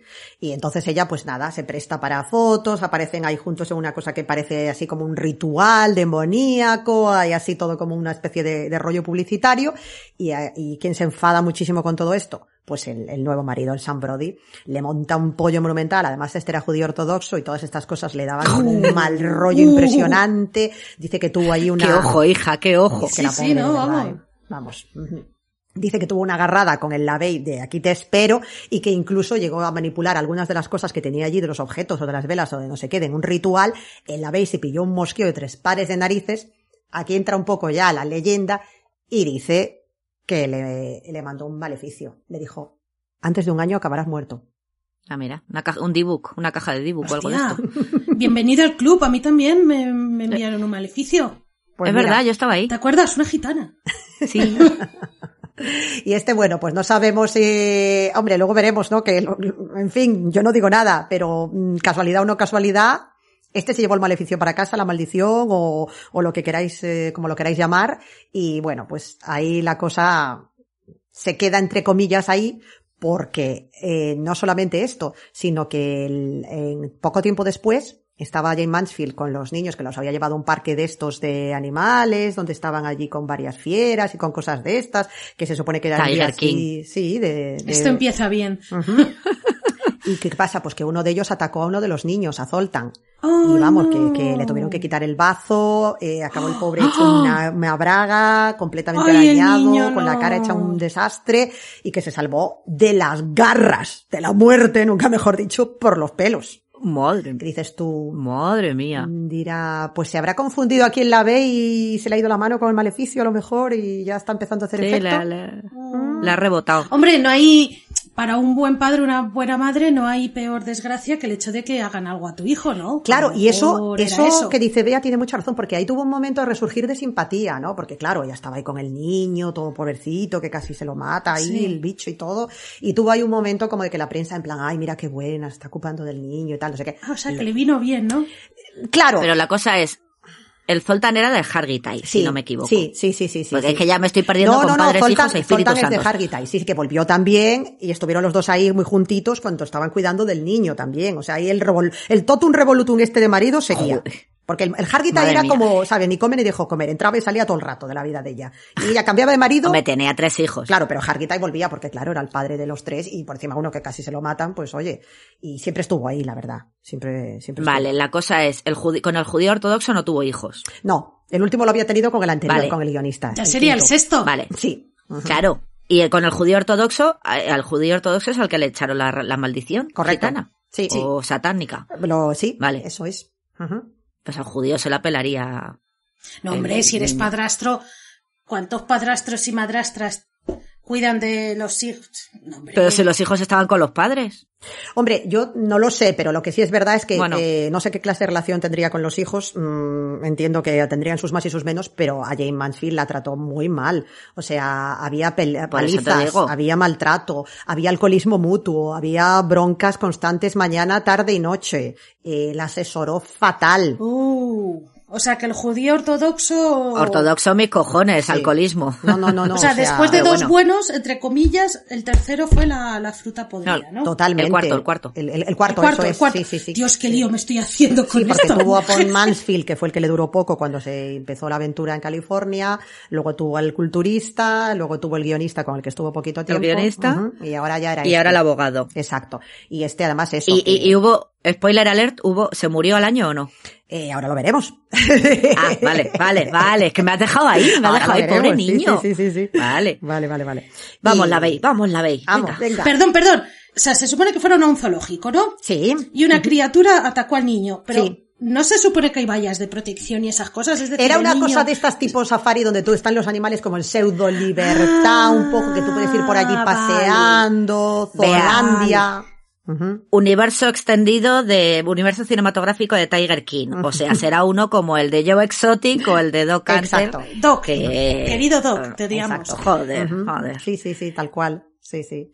Ah, vale, vale. Es que por un momento pensaba que a lo mejor el niño, eh, porque hay algún vídeo en internet de niños que se meten dentro. No, no, no, no. Esto Vale, fue o sea- que en aquella época también todo esto se veía así como un poquito más de soltura y Ya, era no como, había ay, qué bonito, qué alegría. cuidado, el- vale, y vale, parece un peluche. Pues no, tiene garras. ¿Quién era la que tenía, quién era la que tenía el león? Era Tipi Hedren, ¿verdad? Sí, que también un casi león. no lo cuenta. En otra. casa. Sí, sí. Sí. No tengáis leones en casa. Sí, Recomendación. sí, sí. Ni tigres. Gracias. Currupipi, currupipi no, gracias. Ni elefantes. Efectivamente, sí, sí. Ay, pobre elefante de Doc Hunter. Bueno, Bueno, pues os nos podéis imaginar Bueno, eso. en qué momento estaba Niño sin bazo. vital existencial esta mujer, ¿no? O sea, casi le matan al niño, quinto marido, alcoholismo, malos tratos. Además, el marido, un cabroncete, porque él decía, es que ella era masoquista, es que ella venía y me pedía más. Decía, es que ella... y se- claro, es que aquí hay luego, el libro que comentaré después, eh, eh, comentan cosas como que, por ejemplo, dice el autor que algunos amigos los llamaba por la noche y les decía, no, es que me ha pegado, no sé qué y tal y cual, pero que luego había personas que habían estado con ella esa noche en ese sitio y veían que ella misma se golpeaba a sí misma para provocarse los moratones. ¿Cómo? En un estado seguramente de alcohol, de drogas, de lo que quieras, pero que había leña por parte de los dos, sí, pero que ella también luego estaba ya completamente desquiciada y no se sabe si era una especie como de autoflagelación, eh, borrachera o in- intento de llamar la atención. Pero que, que había situaciones que ella se estaba montando su película, también pasaba. O sea, tenía- estaba realmente trastornada mentalmente en ese momento. Esto es un poco Johnny Depp y Amber Heard, que se, casa- se cascaban los dos, alcoholizados perdidos. Exacto, una cosa súper tóxica, ¿no? Ella ya estaba ahí como en esa espiral totalmente de degradación y de esta historia. Él era un, eso, una mala bestia que le estaba dando una vida horrible, le aconsejaba fatal, porque además lo que hizo todo ya a nivel de, de proyectos ya fue un desastre absoluto. Incluso llegó a aparecer en topless en algunas películas, cosa que eh, muchos le aconsejaban que no hiciera. Ella al principio no lo veía muy claro, luego dijo, bueno, vale, si eso me ayuda a tener un poquito más de repercusión. También apareció en Playboy, otra similitud con, con Dorothy, de la que hablaremos después. Y bueno, pues la cosa ya estaba en cuesta abajo totalmente sin frenos cuando eh, hemos dicho que había aquí esta maldición pendiente de un hilo. que, Vamos, la veis, que vamos, la ahí, veis, team la veis. ahí la cosa. Y, y bueno, pues eh, la cosa estaba poniéndose ya bastante mal y ella se dedicaba pues básicamente a ir a actuar donde la llamasen porque era lo que había. Entonces, si un día tocaba ir a un pueblo aquí a hacer un show y el otro día una tele en no sé dónde y ahora hago aquí un Sí. cabaret y luego un espectáculo, pues venga, carretera manta y nos íbamos a, a donde tocase, ¿no? Y uno de estos días, pues en, en junio del 29 de junio de 1967, estaban ellos camino de Biloxi, iban a actuar allí en un show, ella iba Además, eh, que había adelantado el viaje porque decía, no, así llegamos, llego antes, puedo descansar un poco porque luego tengo la, una, una cosa en la tele, luego tengo la actuación, no sé qué, tal y cual. Y bueno, pues en esto que iban de noche por una de estas carreteras y había una humareda o más bien una especie como de niebla, ¿no? Así bastante densa, Sí. porque un camión había fumigado antes eh, todo lo que eran los cultivos alrededor y había allí un pesticida como que no dejaba de visibilidad. Se cruzó un camión y directamente se empotraron contra el camión. O sea, se metieron debajo con tal velocidad y con tal impacto que cuando llegó la policía se pensó que el coche era un descapotable. Imagínate. Y por eso los pesticidas son malos. Mucho. Como el diluvión. Exacto. Fuera los químicos en la Sí. agricultura. Ujú. Y Era química. ¿quiénes murieron? Ah, no, pues bueno, estudio química. el chico que era el chofer, que era un chico jovencito que era un conocido de Sam Brody del marido, el señor marido Sam Brody, ah, se cumplió, Ah. y Jane Mansfield también, traumatismo craneoencefálico Sí. y, y falleció también. Los tres niños, tres de los hijos, los que tuvo con Hargitay, iban en el asiento de atrás durmiendo, milagrosamente Ay, menos mal. no les pasó nada a ninguno de ellos. Es Menos lo bueno de ser bajito. Ujú. Si van durmiendo estarían ahí tumbaditos o algo. menos Nada, mal. eh, Marisca diría O como después, son más pequeños, no. claro, que no recordaba nada, que era todo como una especie de sueño, que se despertó y Menos que no mal. sabía ni lo que había pasado y que fue una cosa realmente tremenda. Y aquí entra otro de los elementos de, del- de la leyenda negra, ¿no? Del mito de que si... Hollywood Babilonia. Exacto, ¿no? De, murió decapitada Jane Mansfield, ¿no? Que esto era algo que se decía mucho, ¿no? También. Hmm. Y la verdad es que no. La verdad es que llevaba una peluca que salió despedida, estaba ensangrentada. Sí que tuvo laceraciones, ¿no? Y, y en el Hmm. cuero cabelludo y en el cráneo, pero no murió decapitada. Eso fue una especie como de, bueno, bulo que se creó Ah, después en torno a- al accidente. Por la foto de la peluca. Efectivamente. Fue un rubí, el de RuPaul's Drag Race, cuando se quitan una peluca y sale otra debajo. ¡Eh! Y entonces, bueno, pues este fue el, el final trágico de, de Jane Mansfield, que tenemos que decir que dentro de lo que fue el accidente, que al final es casi por lo que, casi por lo que más se la recuerda, ¿no? Realmente, que es muy triste Sí. que así sea, ¿no? Porque sí que hizo muchas cosas eh, en su vida, ¿no? Pues intentó ser una sex symbol que iba más allá de los papeles de rubia neumática, creó una familia, vale, todo lo disfuncional que quieras, pero sacó adelante a cinco hijos, intentó labrarse un futuro como actriz y al final pues se la recuerda como la, la mujer que casi perdió la cabeza, ¿no? En un accidente de coche. Decía eso, que tenía algo positivo, que a raíz de esto se puso en marcha una cosa que se llamaba las barras Mansfield, que eran estos, directamente se instalaron los dispositivos estos antiempotramiento que se colocaban en la parte trasera de los camiones, ¿no? Estos que tienen las rayas rojas y Mm. blancas, para visualizar, sí. para impedir que, que el camión directamente se empotrase y se estrellase, ¿no? Así que bueno, Ah, no sabía que se llamaban así. Así que en, en Estados Unidos sirvió para, para la- eh, la- lanzar un, o sea, para poner en marcha una normativa federal que luego ya se, se convirtió en obligatoria y todos los coches llevaban, eh, él tenía un nombre, ¿no? El de la ley con el que se había promulgado esto, pero que se conocían coloquialmente como las barras Mansfield, ¿no? Así que bueno, pues algo, algo positivo tenemos que decir de todo esto, ¿no? De, de Pobrecita, pobre- porque es verdad que yo no, no he visto, es verdad, o sea, yo la conozco, por lo que dices. Famosas fotos, eh, lo de que perdió la cabeza y todas estas cosas, pero yo es verdad que nunca le he visto ninguna película. Sí, es verdad, porque tenían eso, ¿no? Eh, estas comedias que hizo, las primeras, la que había triunfado en Broadway, que luego la llevaron al cine, y que fue así como mm, donde hacía el papel de rubia tonta graciosa, alguna otra más así en esa línea, pero luego ya mucha basurilla. Sí, pero bueno, que ni, ni Basurilla ni, ni, ni ella de protagonista, quiero decir. O sea, yo no la...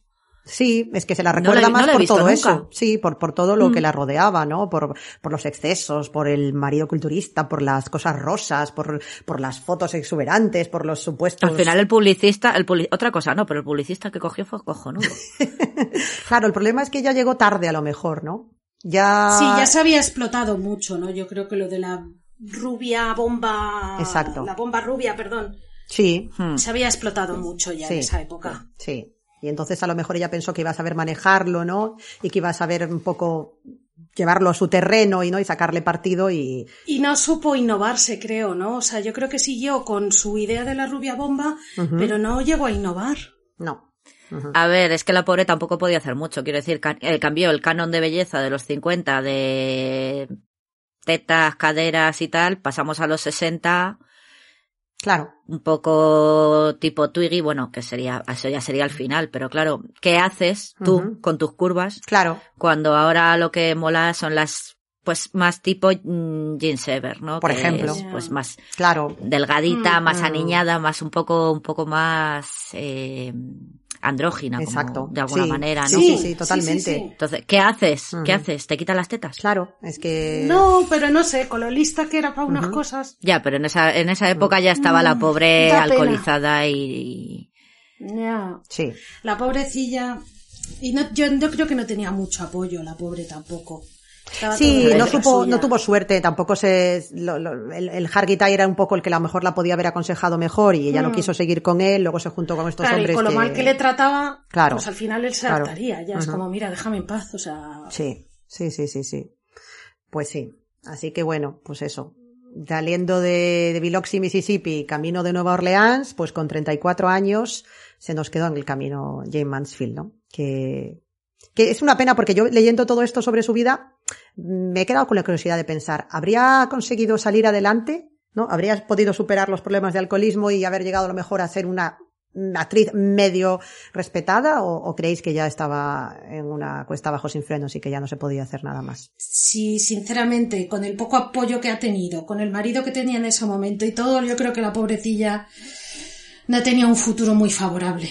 Mm, Hombre, a lo mejor sí, es que nadie sabe. Ya. Yo creo Pero que no, yo, creo que, a ver, siendo como es Hollywood, Hmm. Sí, eh, no nos encajas en los cánones, sí, eh, no te dieron la oportunidad cuando eras joven Lozana y todavía estabas de moda, no te la van a dar con cuarenta y tantos, cincuenta años, porque no, Ya. porque no te la dan ni ahora, Sí. prácticamente. Eso es verdad. O sea, una Kathy Bates es una rara avis, ¿vale? Es verdad. Hmm. Sí, eso es cierto. Sí, y, sí, es que no... y tú siempre empezaste, o sea, tu carrera empezó siendo, o sea, no eras Betty Davis, que eras, no eras agraciada, pero eras buena actriz. Empezaste siendo un símbolo sexual. Claro. Mm, hombre, la vis cómica la podría haber explotado quizá ya de mayor y tal, pero a lo mejor yo la veo más, mm, lo que dices, más un espectáculo en Las Vegas, incluso en Broadway, tipo Mae West, Sí, ¿no? Como decías, Tal porque vez Mae West ya a los 50 ya tenía sus castañas encima la señora. sí. Pero bueno, Mae West se lo supo hacer bien. A lo mejor podría haber acabado, si hubiese mm, superado el alcoholismo, hubiese dejado al cabrón del último marido y estas cosas y un poco hubiese podido reconducir su vida. Hmm. En Hollywood no. O sea, quizá, pues lo que dices, un espectáculo en Broadway, Sí. un poco riéndote de ti misma, un poco a lo Mae West, un poco picantón, algo así, pero, pero vamos, estrella de Hollywood no, no, No. la veo yo, no. No. De hecho, es, es interesante eso que decís porque al funeral no fue nadie de Hollywood. Había muchísimos fans. El funeral organizado por, por Hargitay, por- porque además el Sí, juez fue el que le concedió un poco, digamos, la, la tutela de, de toda la cuestión, ¿no? Los niños se lo repartieron cada uno con su padre, Pobrecito. Ay. pero él fue un poco el que, el que organizó todo y aunque la verdad es que no le quedó mucho dinero, sí, porque se lo Calzonazos llevaron, sí, sí, se lo llevaron los abogados casi todos, los, los hijos recibieron muy poco de la herencia, pero bueno, que, que fue un poco el que gestionó todo y, y el que organizó todo esto y allí no había nadie de Hollywood. Así como en el funeral de Carol Landis, sí que, bueno, ya lo hablamos en su momento, además de Rex Harrison, Sí, bueno, se presentó allí. Por el Andrés Te quiero Andrés. Exactamente, todo también exactamente. Compungiditos. Efectivamente, pero bueno, que luego había, sí, tenía algún amigo de verdad allí y sí que gente que, que de la profesión, al de Jane Mansfield, lo que había eran muchísimos fans. Eh, uno de los documentales que recomendaré después, eh, hablan familiares suyos que todavía lo recuerdan hoy en día con emoción, ¿no? Dice, los hombres se quitaban los, los sombreros, las mujeres lloraban cuando llegó, o sea, había una especie como de sensación entrañable de pobrecita, ¿no? Eh, Sí. Lo que le ha pasado. Hollywood, lo que dice Gema, mm, la había desechado completamente y lo que dices tú, Bea, ya iba un camino muy malo, pero sí que tiene, sobre todo en Europa, que es también interesante, siempre ha tenido un culto muy grande Jane Mansfield. Mira, yo hablando de esto, sin ir más lejos, le comentaba a mi madre que íbamos a hacer hoy este programa y me dice, me acuerdo cuando se murió perfectamente. Es que estoy viendo las revistas en la época. Hablaban de ella constantemente. El accidente fue una auténtica conmoción. Me decía, hablaban un montón de ella en aquella época en las Sí, revistas. sí. O sea, que en Europa también hubiera podido reinventarse a lo mejor, ¿no? Por eso, a lo mejor si hubiera, sí, utilizado el camino de Europa, producciones europeas, a lo mejor hubiera llegado a algo. Se hubiera Claro. olvidado de Hollywood. Exacto, y entre eso y un Vegas y algún show y lo que dice Gema también, así una cosa un poco Algún autoparódica. spaghetti western, Sí, alguna cosa así, exacto. igual. sí, sí que- algo así lo mismo, sí, pero Mm. difícil, pero bueno, nunca es imposible. Sí. Bueno, Me- ahora ya sí, porque está muerta, pero... Me quedo, si, si me permitís, con una cosa que dice su hija Marisca, que dice, creo que era una mujer adelantada a su tiempo, porque no conozco a nadie más que tuviese cinco hijos y que pudiese llegar a ser un sex symbol como lo fue ella. Era impresionante, dice en este Hombre, a ver. Muy bonito lo de la hija. A ver, es amor de hija, pero bueno, es verdad que era una sex Claro. symbol atípica. Atípica, realmente. Bueno, Sí, no es bonito. Oye, Ujú. Es bonito. pero vamos a ver, después de cinco hijos y que tengas ahí el cuerpo que tenía ella. Exacto, y que, que vamos, Ole, Jane. estaba, estaba ahí tremenda ella, ¿no? Y bueno, Marisca, pues ¿dónde la podéis ver? Eh, ¿Dónde la podemos ver? Chicas, la tenéis controlada, ¿verdad? Eso en la tele, ¿no? en ¿Alguna Ley y Orden. puede ser? Sí, sí. Eso, estaba pensando. Chris Noth me ha venido a no la cabeza. porque Sí, sí, en Ley y Orden. Y donde además ha ganado un Emmy y es uno de, de los personajes que femeninos más potentes que hay en la televisión de los últimos tiempos, vamos, porque está en la, en la brigada de, de delitos sexuales y no, me, no recuerdo ahora el nombre, porque yo, Ley y Orden es esto que te lo encuentras y ves capítulos sueltos, como cada uno va de su... Es ley y orden. eh, Sí, el nombre del, del personaje de ella ahora no lo recuerdo, pero bueno, es de esta que tiene 18 millones de temporadas. Es que a mí no me Exacto. gusta la serie Ley y Sí. Unidad de víctimas especiales. Exacto, eso es, vea, justo. Que la echan en Neox, puede ser, o en... Alguna de estas, en sí. Alguna de estas, sí. En sí. A3 Beria, creo, algo así Sí. la echan. Pues ahí está ella, eh, que bueno, mm, es, tiene un físico muy exuberante, como la madre también, pero está morena, ¿no? o sea, es- siguió con su color Como la natural, madre. como la madre, y es buena actriz, la verdad, a mí que me gusta mucho, eh, me gusta el papel que hace ella, está, está muy chulo, ¿eh? o sea, yo la he visto así, lo que dice Bea, como tiene 800 temporadas, ves capítulos sueltos, y sí que es, es buena actriz, o sea, que bueno, oye, eh, a lo mejor tenía algo ahí ya en los genes, lo llevaba ya de la madre, ahí se, se perdió a lo mejor Puede algo ser. Sí. ya. potente, ¿no? A nivel de actriz. Sí, ¿no? Y la, la hija, lo tonto, al final ha conseguido, sí, también ser súper famosa y súper Sí, sí, sí. La gente que le gusta, le gusta esta serie es, es, es el personaje clave, yo creo. Totalmente. De esta, de este spin-off. Sí, absolutamente, sí, sí, absolutamente. Sí, porque ha hecho rocientos ley y orden. Sí, Claro. Ley- Leis is orden. Sí, sí. Y además, bueno, que ella, claro, era muy pequeña cuando murió la madre, creo que tenía como tres años, me parece, cuando el accidente. Entonces, bueno, Olivia Benson, estaba buscándolo ahora el nombre del personaje, Olivia Benson se llama el personaje que hace ella. Y bueno, Minuto y resultado. Exacto. Y entonces dice que, claro, recuerdos de su madre apenas tiene y que ya empezó, empezó a interesarse más por su madre como actriz y Claro. como personaje y como todo cuando fue adolescente. Dices que yo al principio mm, no sabía ni quién, ni que había sido tan famosa, ni que había sido un mito sexual, ni nada de esto, ¿no? Y, y bueno, pues claro, supongo que realmente recuerdos, recuerdos de su madre no tendrá. Tendrá lo, lo que le han contado, lo que le contó su padre o, o lo que habrá visto en las películas, ¿no? Y en la tele. Mm. No, claro, tan pequeña no se acordará de nada. Claro, no. Así que bueno, pues nada, Jane Mansfield, que tuvo muy mala suerte, que llegó tarde, no supo escoger bien y pues la trituradora de Hollywood tampoco la trató, como siempre, la trataron pues como trataban a todas estas pobres chicas, mm, usar y tirar. Sí, no, te- tenían que ser muy fuertes para, para tirar para adelante, porque si no. Mucho, ¿verdad? Yo, viendo esto, leyendo lo de Carol, lo de Jean, ahora lo de Jane Mansfield y todo, dices, Dios mío, qué fuerza de voluntad, ya no solo suerte, pero sino qué, qué determinación y qué, qué fortaleza mental hace falta, ¿verdad? Para Claro, triunfar y en esta sobre profesión. todo, si hace poco ha salido lo del Me Too de Ya. Hollywood, imaginaros en esa época todo lo que había. Claro. Sí. O sea, ahí sí que debía, vamos, uf, sí. lo que No, no, en aquella época el, eh, eso es famoso. Ese es el, el casting couch. Lo que famoso. hablábamos, Ah, bueno. con lo, lo hablamos eh, cuando Carol Landis también, sí, lo sí, comentamos, o sí, sea. sí, es verdad. Sí, todo sí. lo que no habrá salido a la luz, o sea, que es que... Al final las que aguantaban eran las que eran así, pues lo que dicen, las que eran más fuertes y las que tenían un par de huevos, porque cuántas se quedaron por el camino. La misma Buah. Marilyn, no, no es rubia, pero Judy Garland, como lo pasó, Exacto. eh, pues al final, ¿quiénes aguantaban? Sí. La, la, la Joan, Joan Crawford, que era Sí, un bicho, Tenías que ser eso, una Bette Davis, una John Crawford, sí, una Lana Turner. una eh, Bette Davis, sí, o, Sí. o Sí, sí. Olivia de Havilland con sus santos huevos, Efectivamente, que le pone porque el resto les pasaba por encima y, Sí, sí, sí, sí. y a poco débil que fueras te ibas al carajo. Totalmente. Sí, sí, sí, sí. Bueno, chicas, pues damos un salto en el tiempo, si os parece. ¿Vale? Vale. Pues bueno, vamos a hablar ahora de, de una actriz que seguramente el nombre así en general igual no dice mucho. Dorothy Mm. Stratton, ¿no? A lo mejor algún... Yo la conozco por el crimen. Claro, algún muy seguidor del True Crime pobre. ochentero, sección ochentas, pues a lo mejor le dice así algo más, ¿no? Pero, pero en general no. Pelo frito. No le, no le suena mucho más, ¿no? Pues esta es otra chica que es un poco un- una recopilación de todo lo anterior. Otra chica muy guapa, muy sexy, que se encontró con gente que la trató muy mal, que no supieron ayudarla, que también cayó en las garras de toda esta basura y todo, y luego por encima, pues bueno, no quiero aquí destripar nada, pero pero al final se juntaron muy malas decisiones y, y- y un poco de situaciones en las que alguien le tendría que haber ayudado y nadie le ayudó tampoco. Bueno, pues os cuento un poquito. Eh, esta chica eh, había nacido en Vancouver en 1960. eh, la familia era de ascendencia holandesa. eh, tenemos ya también la primera muesca. Padre que abandona la familia. La madre, como siempre, haciendo ahí juegos malabares para mantenerlos a todos. Ella tenía dos hermanos pequeños. Ayudaba también en casa.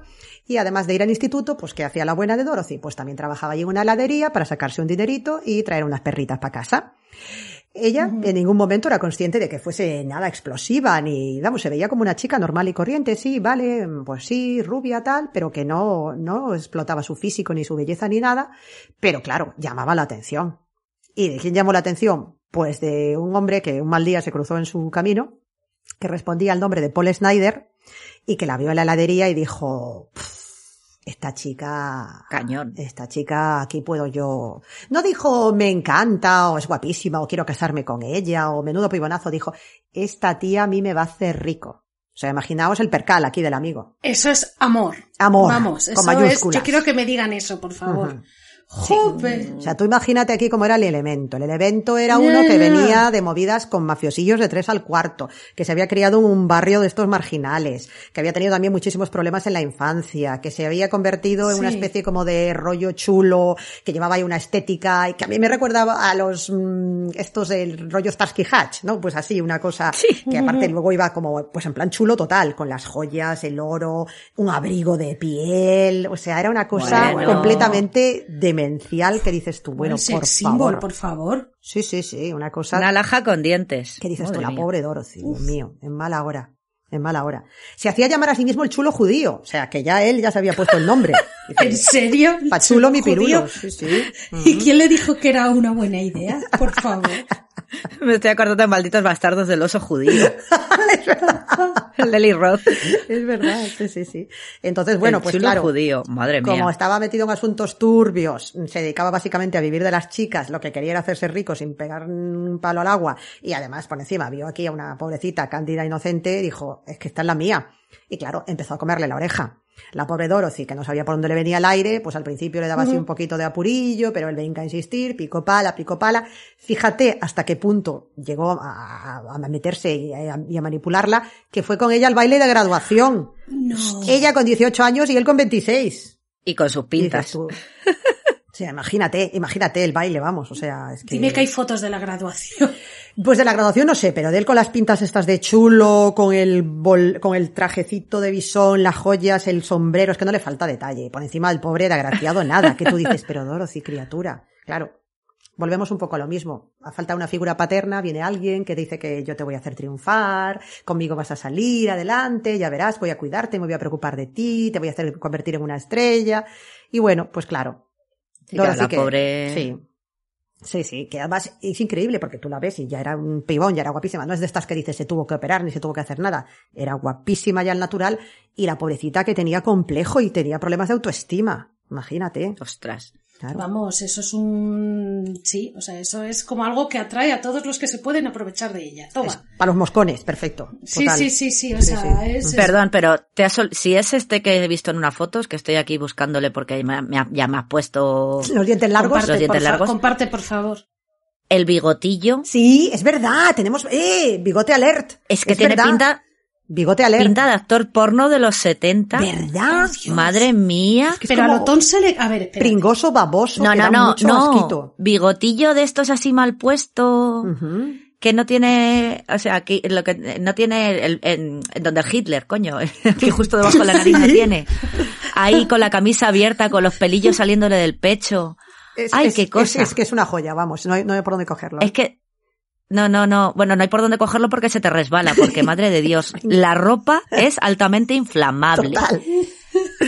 A ver, estoy intentando abrir la imagen en una pestaña nueva, Sí, por sí, favor. sí, Delante de un árbol de Navidad, muy bonito Ay, todo. por favor.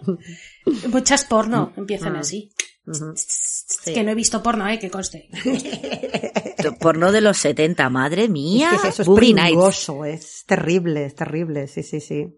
Es, es, porque ella va con un jerseycito así ochentero tal, pero Mm. es que él me va de la me.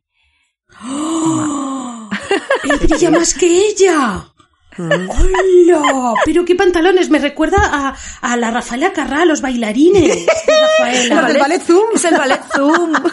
Ay, por favor. Ay, naturalmente la camisa abierta para que se le vea el pelo del pecho Por supuesto. es importante. El pelo de pecho que debe llegar a los hombros, vale. Sí, ¿Qué dices? sí, Si tiene cuatro Dios. pelillos ahí mal puestos. Ay, por favor. Ay. Tremendo, sí, sí, sí. E- Ella es más alta que él, ¿eh? Sí, bueno, pero eso no pasa nada, pero que, que, que, que es un despojo humano él también. Sí. Totalmente, Bueno, totalmente. Ay, no sé qué brilla más, el árbol o él, perdón. perdón. La- estas fotos Se las confunde con el espumillón. luego en Instagram, Sí, por supuesto, favor. y en el blog también. Por Sí, favor, sí, sí, sí. porque esto es el, el- el hombre del traje de espumillón. Totalmente. Bueno, que nos desviamos del tema, perdón. Pues imagínate cómo tendría que estar esta pobrecita Dorothy, de verdad, o sea, Mirlo Blanco, criatura mía, que le viene semejante Para engendro. este clavo ardiendo. ¿eh? y, y le parece que esto es una solución a algo en la vida. O sea, imagínate cómo estaba la criatura. Entonces, bueno, eh, además él mm, tampoco tardó mucho en mostrar sus cartas. Enseguida ya dijo, tú lo que tienes que hacer es hacerte unas fotos desnuda para Playboy. Que así te voy a convertir yo en estrella. O sea, ¿Para qué nos vamos a andar aquí con rodeos y con medias tintas? Aquí, Este es como el, como el publicista de la Jane Mansfield, pero en plan cutre. total, total. En absoluto. plan lamé. Sí, sí, sí, sí, sí. Entonces, bueno, pues nada, ella al principio le daba así como reparo, que va a decir mi madre, no sé qué, tal y cual, que bueno, pues que no le hacía mucha gracia, al final pues se hizo las fotos, tal cual, no sé qué. Las fotos mm, las enviaron a Playboy, inmediatamente quedaron alucinados con ella, aquí Hugh Hefner, claro, empezó ya a babear, dijo, bueno, tenemos ya, habemos aquí ya conejita, y corriendo que se puso ya todo en- a funcionar. Y entonces, bueno, pues eh, la ficharon y ya se convirtió pues en otra más de las, de las chicas Playboy, ¿no? Sale ya primera sesión de fotos, sale en la portada, tiene ya su póster central, todo. Y bueno, eh, Paul Snyder viviendo básicamente de las rentas, porque era lo que quería desde el primer momento. Ella tenía, estaba allí en nómina en la mansión Playboy, entraba y salía, él acoplado todo el día detrás, como un puto pegote, parásito, sin hacer nada, viviendo de ella. Y realmente lo que hacía también cuando tenía ocasión era irse detrás de otras.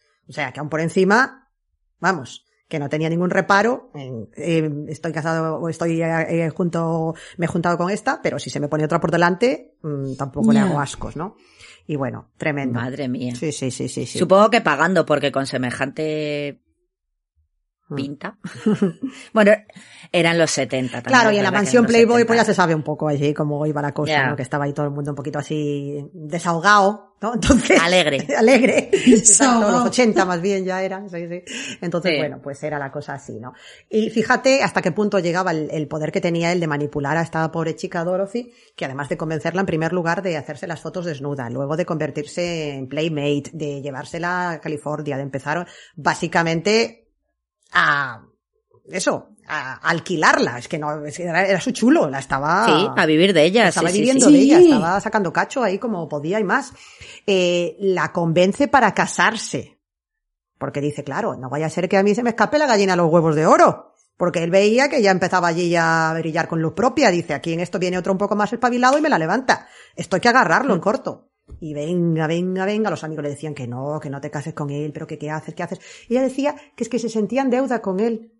Pobre- Estaba pensando, se lo debía. se lo debía. Sí. Exacto. Porque él era el que había conseguido que ella llegase allí. Claro, el cuerpo lo pusiste tú, pero le- le- se lo debes a él, ¿sabes? O sea, en fin. Bueno, total. Él tuvo la visión de futuro. Ya.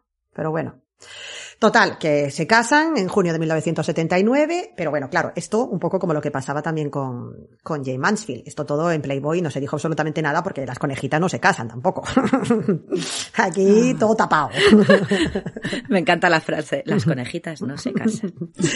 ¿Qué ocurrió también? Que a Hugh Hefner se le empezaron a hinchar un poquito las narices porque el Paul Snyder ya hemos dicho que aparte de gorrón y parásito y de estar allí dando por saco, pues quería malmeter y entrometerse allí, tomar decisiones, vivir del cuento básicamente y además es que era un pringado integral.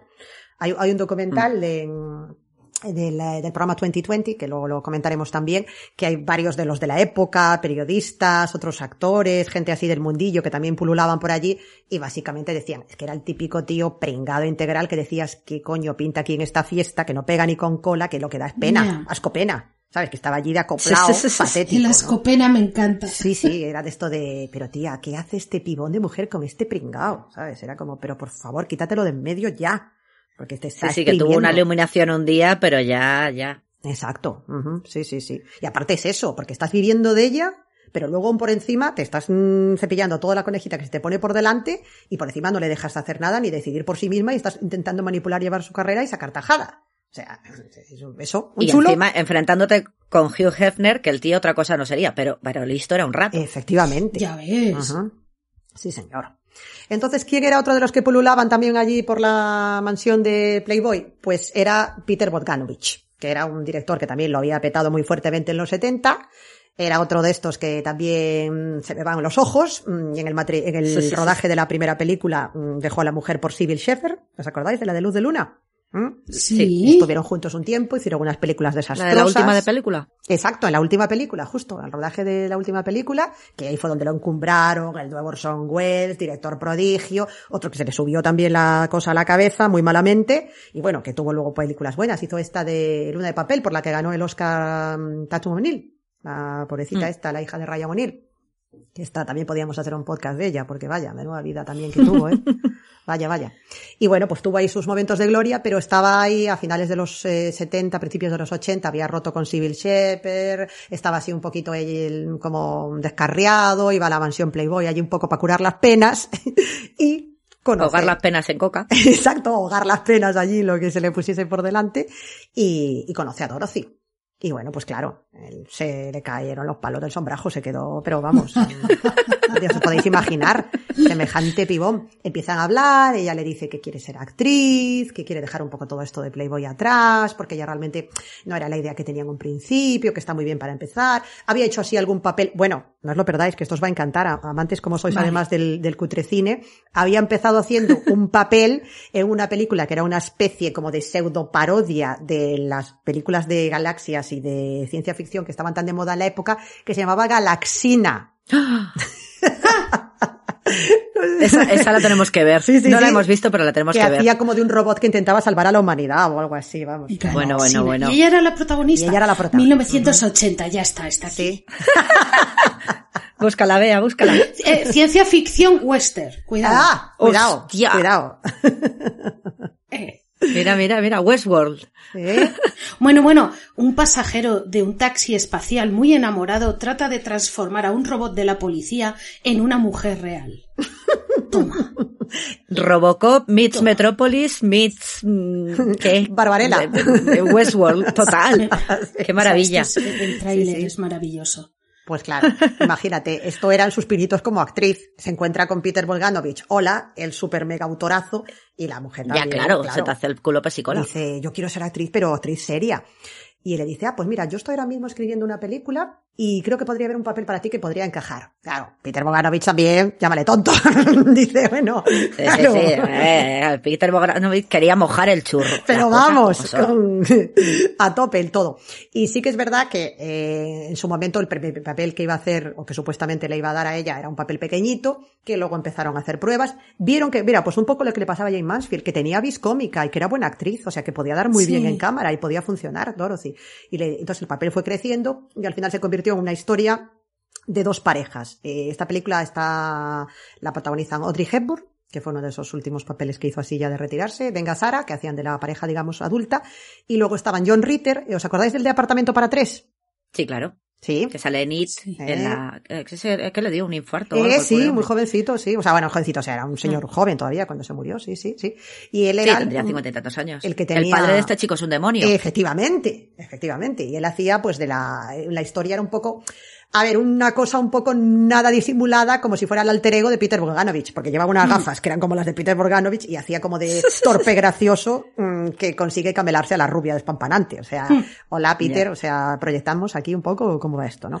Pero bueno. Un fanfiction. Total, ¿no? Con pasta. Efectivamente. Y bueno, eh, durante el rodaje, pues, ¿qué pasa, no? Pues mm, Dorothy ve de repente un hombre, pues, culto, inteligente, que la respeta, que la anima, que le está abriendo las puertas del mundo de Hollywood, que realmente es como Yeah. que eh, no solamente está enamorado de ella físicamente, sino que también le interesa desde el punto de vista intelectual, ¿no? Él, por ejemplo, cuenta en un, en un podcast muy chulo que se llama The Plot Thickens, que se puede escuchar en Spotify.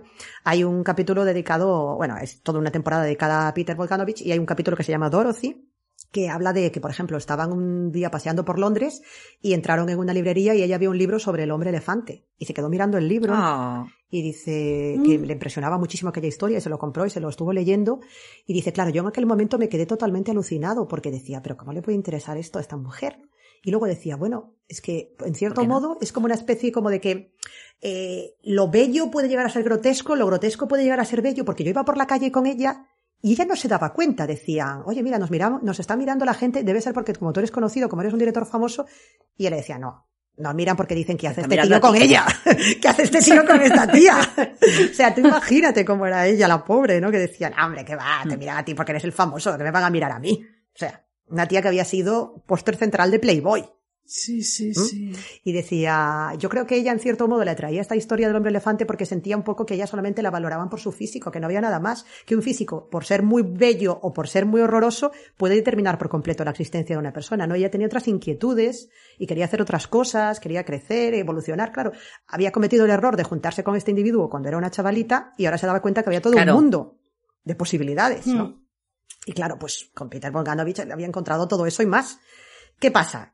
Nos habíamos dejado aquí por el camino a Mr. Al- ¿Cómo le, cómo al le llamaste? bigotes. Mr. Espumillón. Sí. el bigote lame. Exacto. Pues claro, que dice, uy, que aquí se me está desmadrando el asunto. ¿Y qué hace? Contrata a unos detectives privados, pagados con el dinero de Dorothy, claro, porque él seguía viviendo del frasco carrasco. Para Es que eso te iba a decir, ¿de qué vivía él? Claro. Pero seguían casados, se llegaron a casar. Eh, sí, sí, sí, estaban casados, se habían casado en junio del 79, ella estaba casada en el momento en el que Ah, es empezó verdad, sí, sí, sí. eh, la, la relación con, con Peter, pero al principio era todo así como, estaban en el rodaje, entonces era un poco como de, Sí, amigos. Exacto, él es el director, soy la actriz y tal.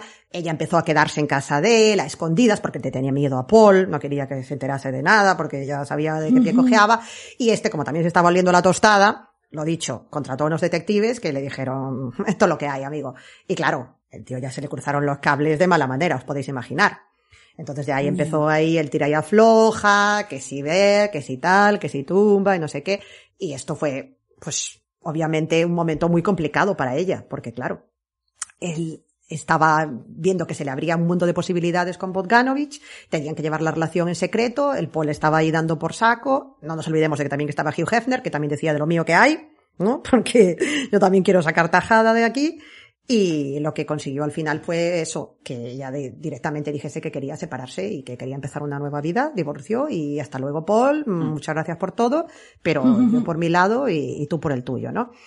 Y nada, eh, lo que, le, lo que le dijo Peter Bogdanovich es, mm, tienes que contratar unos abogados, llévalo todo, no lo, no lo lleves tú directamente, ponlo todo en manos de, de tus abogados y, y no, no tengas ningún tipo de contacto más con él ni te relaciones. A partir de ahora que se lleve todo de manera aquí fría y, y sin ningún tipo de... Sí, sí, sí. Ajá. Buen consejo, menos mal. Sí, pero claro, el Snyder estaba allí que se había puesto ya ahí como, vamos, y le, había, y le habían prohibido el acceso al, al set de rodaje, ya no podía entrar en el, en el rodaje, pero aún así se cogió un avión, se plantó en Los Ángeles y estuvo allí, le montó un pollo de aquí de espero y entonces ya fue cuando le dijeron a- a- en su entorno a Dorothy, ten cuidado porque este tío que no, no te va a dejar ir así por las buenas, eh, esto se va a poner muy se feo. le va el dinero. Claro, claro, sí, claro. sí, sí, sí, o sea, ella es su dinero. Sí, sí, sí. Y ya cuando por fin ella tomó la decisión de que no- aquello no podía seguir adelante, bueno, tuvo la buena cabeza en ese momento, por lo que le dijo Bogdanovich y los abogados, de que cancelas, de cancelar todas las cuentas que tenían conjuntas, porque él seguía chupando del dinero de ella, claro. Ella- Claro, pero si es que él no tenía oficio ni beneficio. Claro, claro, es que tú imagínate, ¿no? Entonces, bueno, eh, se, se reúnen, ¿no? Eh, le dice eso, que, que, que está enamorada de Bogdanovich, que quieren divorciarse y, y en esto, pues nada, que, que nada, que aquí se acabó lo que se daba y tal, ¿no? Y bueno, pues ahí a- en ese momento parece que las cosas se habían calmado, que habían llegado un poco las, las aguas, mm, ¿no? A su, o sea, a su cauce, que estaba la cosa un poco más tranquila. Ellos seguían rodando la película, todo muy bien, estupendo, maravilloso, pero un buen día, no se sabe muy bien por qué, ella decide quedar con él en la casa en la que vivía él, co- compartía con Mm. varios compañeros de piso más, acude ella sola a verlo. Error, Mm, dime, perdón. error. Error, error, claro, error, exacto. Fíjate que le dice a la hermana pequeña, eh, he quedado con Paul, no le digas nada a Peter.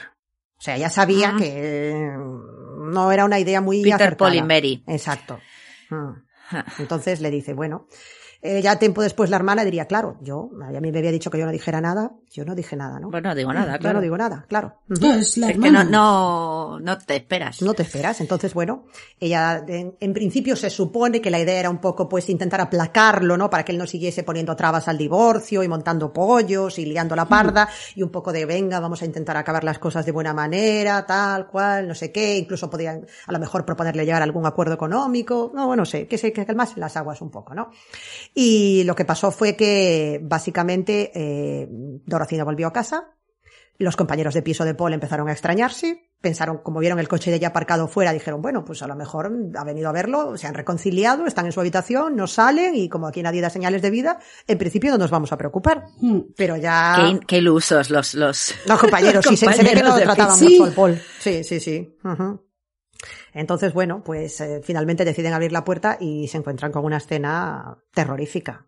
La pobre Dorothy, muerta, descerrajados dos tiros, envuelta, mm, rodeada de un charco de sangre, Paul también se había suicidado, estaban los dos desnudos, completamente rodeados de sangre, y eh, se cree, esto no se sabe muy bien, yo he leído varias cosas en diferentes sitios, algunos dicen una cosa, otros dicen otra, eh, se cree que la violó, no se sabe si fue antes o después de matarla, pero también luego que la ató a un banco de pesas de estos de hacer ejercicio ¿Qué? y que la sodomizó. Ay. No se sabe si esto ya había sido una vez que ella ya había fallecido. Estaba él, Con esa cara me lo creo. eh, sí, podría ser tranquilamente. Claro, tenía, eh, eh, fue muy difícil también determinar un poco el orden en el que había sucedido todo, porque era tal charco de sangre, todo lo que tenía él, las manos dos todas, todo, claro, claro. mm, las huellas, mm, cómo había ocurrido un poco el, el proceso, el, ¿no? el, en los acontecimientos, Sí, pues es un poco difícil saberlo, pero bueno, probablemente, lo que dice Gema, mm, me creo totalmente que abusase de ella y la, la violase, le hiciese cualquier, todos los horrores posibles, porque estaba completamente desquiciado, o sea, se le había acabado ya el, el pastel. Sí, Sí, es que es eso. Sí. Había pegado el pelotazo de su vida y se le escapaba. Y pues a ver dónde... eh, Te digo, esta suerte la tienes una vez, no más. Y ya otra tonta como esa no pillas. No, No, pillas. no, no, no. no, no. Menos con ese bigote. Así que... ¿Quién le dio la noticia al Peter Bogdanovich? Pues le llamó Hugh Hefner. Imagínate cómo se quedó. Que bueno, dice que, vamos, claro, se le vino el mundo encima, que fue una cosa terrible. Una de sus hijas lo cuenta también en una entrevista, que aparte eh, Dorothy se llevaba fenomenal con las hijas que había tenido con la mujer que- a la que dejó por Civil Shepherd, y que la recuerdan como súper cariñosa y que era muy maja y muy linda y todo. Y bueno, que dice, nuestro padre desapareció por completo durante meses. O sea, tú imagínate. Sí, sí, el O sea, trauma. el amor de, yo creo que realmente era el amor de su vida Sí. había encontrado a todos los niveles, ¿no? La chica a la que moldear, pero una chica guapísima, eh, enamorada de un tipo como tú y, y que prácticamente te venera y te idolatra, ¿no? Porque eres el, un poco el que le va a ayudar a reconducir su vida, ¿no? Entonces, bueno, Mm, ahí ya empezó un camino también totalmente ya descarriado. Se empeñó en terminar la película porque, claro, os imagináis, ¿quién quería estrenar una película con una chica que la había matado su novio, que era un chulo y ella había sido conejita de Playboy y había aparecido muerta violada en su casa en un charco de sangre? Pues, hombre, no era la publicidad más llamativa, ¿no? Para una película. La dejaron en stand-by, él se empeñó que la tenía que terminar, y era un homenaje a Dorothy, se la compró. Homenaje, eso te iba a decir. Se la compró a los estudios con su dinero, se hipotecó, se arruinó. La película se estrenó, Ostras. pero claro, él, sin tener detrás el respaldo de unos grandes estudios, la estrenó como pudo, duró dos telediarios, tuvo Y- muy buenas críticas, pero pasó sin pena ni gloria, y él ya completamente arruinado, y a partir de entonces se convirtió en un director mm, de alquiler, como quien dice, Mer- ¿no? Mercenario. Exacto. Mm. Sí, sí, sí, pobre. Sí. Y bueno, hay un giro curioso, por llamarlo de alguna manera, de los Y acontecimientos. se- la- perdón, ¿la película la había terminado ya de grabar ella? Sí, o- sí, había terminado. Todos rieron, Cogieron se llamaba. rollo No, no, sí, no, no, estaba terminado el rodaje. sí, dobles sí, de sí. cuerpo de esto de solo la pillan de espaldas o Sí. una cosa así. Sí, sí, sí, eh, estaba terminada el, y lo, lo- lo que pasa que, claro, estaba en la lata, como quien dice, claro. En no, montaje, Estaba sí. en montaje, no la tenían todavía. Entonces, bueno, en ese momento el estudio le entró pánico y dijo, no, esto no lo podemos sacar así, claro. No, no, no, Sí, sí, sí. Además, Por mucho que tuviese a Audrey Hepburn y a Venga Chara. Efectivamente, claro, el problema es Que eso, también. porque me dices, no es que sea un papelito pequeñito, es que eran casi igual de protagonistas, estaban los, en cuarteto realmente, entonces bueno. mm. Entonces, bueno, pues eh, además luego eh, Peter Bogdanovich no solo se quedó sin el amor de su vida, arruinado, destrozado y, y vapuleado totalmente, sino que además se le metió en las narices que tenía que eh, ajustar cuentas con Hugh Hefner. Porque él decía realmente que el que había sido un poco el inductor de todo, de meterla en este mundillo, había sido Hugh Hefner, que la había llegado incluso a violar. Esto lo tuvo que retirar del libro porque los abogados de Hugh Hefner le, le amenazaron con también ponerle un pleito. Hmm. Y bueno, lo que venía a decir un poco era que todo este estilo de vida que llevaba la revista y un poco en el que habían metido a, a Dorothy, todo esto había sido un poco lo que había acelerado los instintos criminales de Paul Snyder.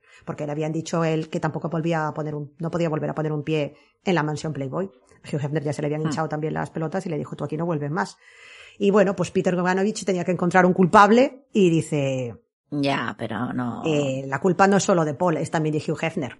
Claro, y ahí empezó un- una batalla entre los dos, entre Peter Bogdanovich y Hugh Hefner, dimes y diretes, artículos en la Con Hugh prensa. Hefner llevarlas de perder. Claro, y Hugh Hefner, conferencia de prensa, completamente acongojado y compungido, diciendo que adoraban a Dorothy, que no sé qué. Que... La verdad es que le habían dado muchísima cancha, ¿eh? Porque incluso, fijaos cómo eran las cosas en los finales de los 70, que hay un especial que se emitió en la ABC, creo que fue, o sea, estamos hablando de una televisión generalista, que era como una fiesta de chicas Playboy.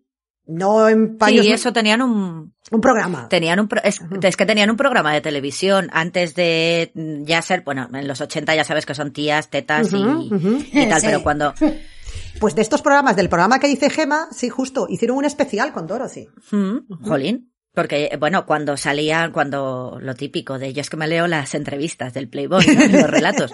En Playboy publicó Bradbury. Es en verdad. Playboy publicaron un montón de, de autores reconocidos. O sea, Cierto. que sí, que empezaron con Marilyn desnuda y tal, y luego al final, pero, y, pero por ejemplo, las primeras portadas eran ilustraciones del conejo. Y sí, era así como picantonas, pero yo creo que ya la Playboy como la conocemos ahora, yo creo que es más ochentera, noventera de.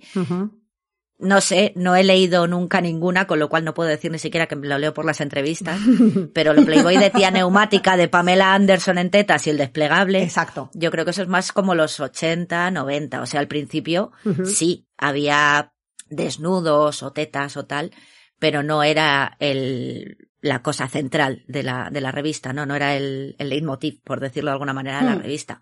Vendía, claro que vendía, porque Hugh Hefner era muy listo, y es que hay un documental que vi en las dos hace un montón de años, que es eso de, del principio, de los principios de Playboy y tal.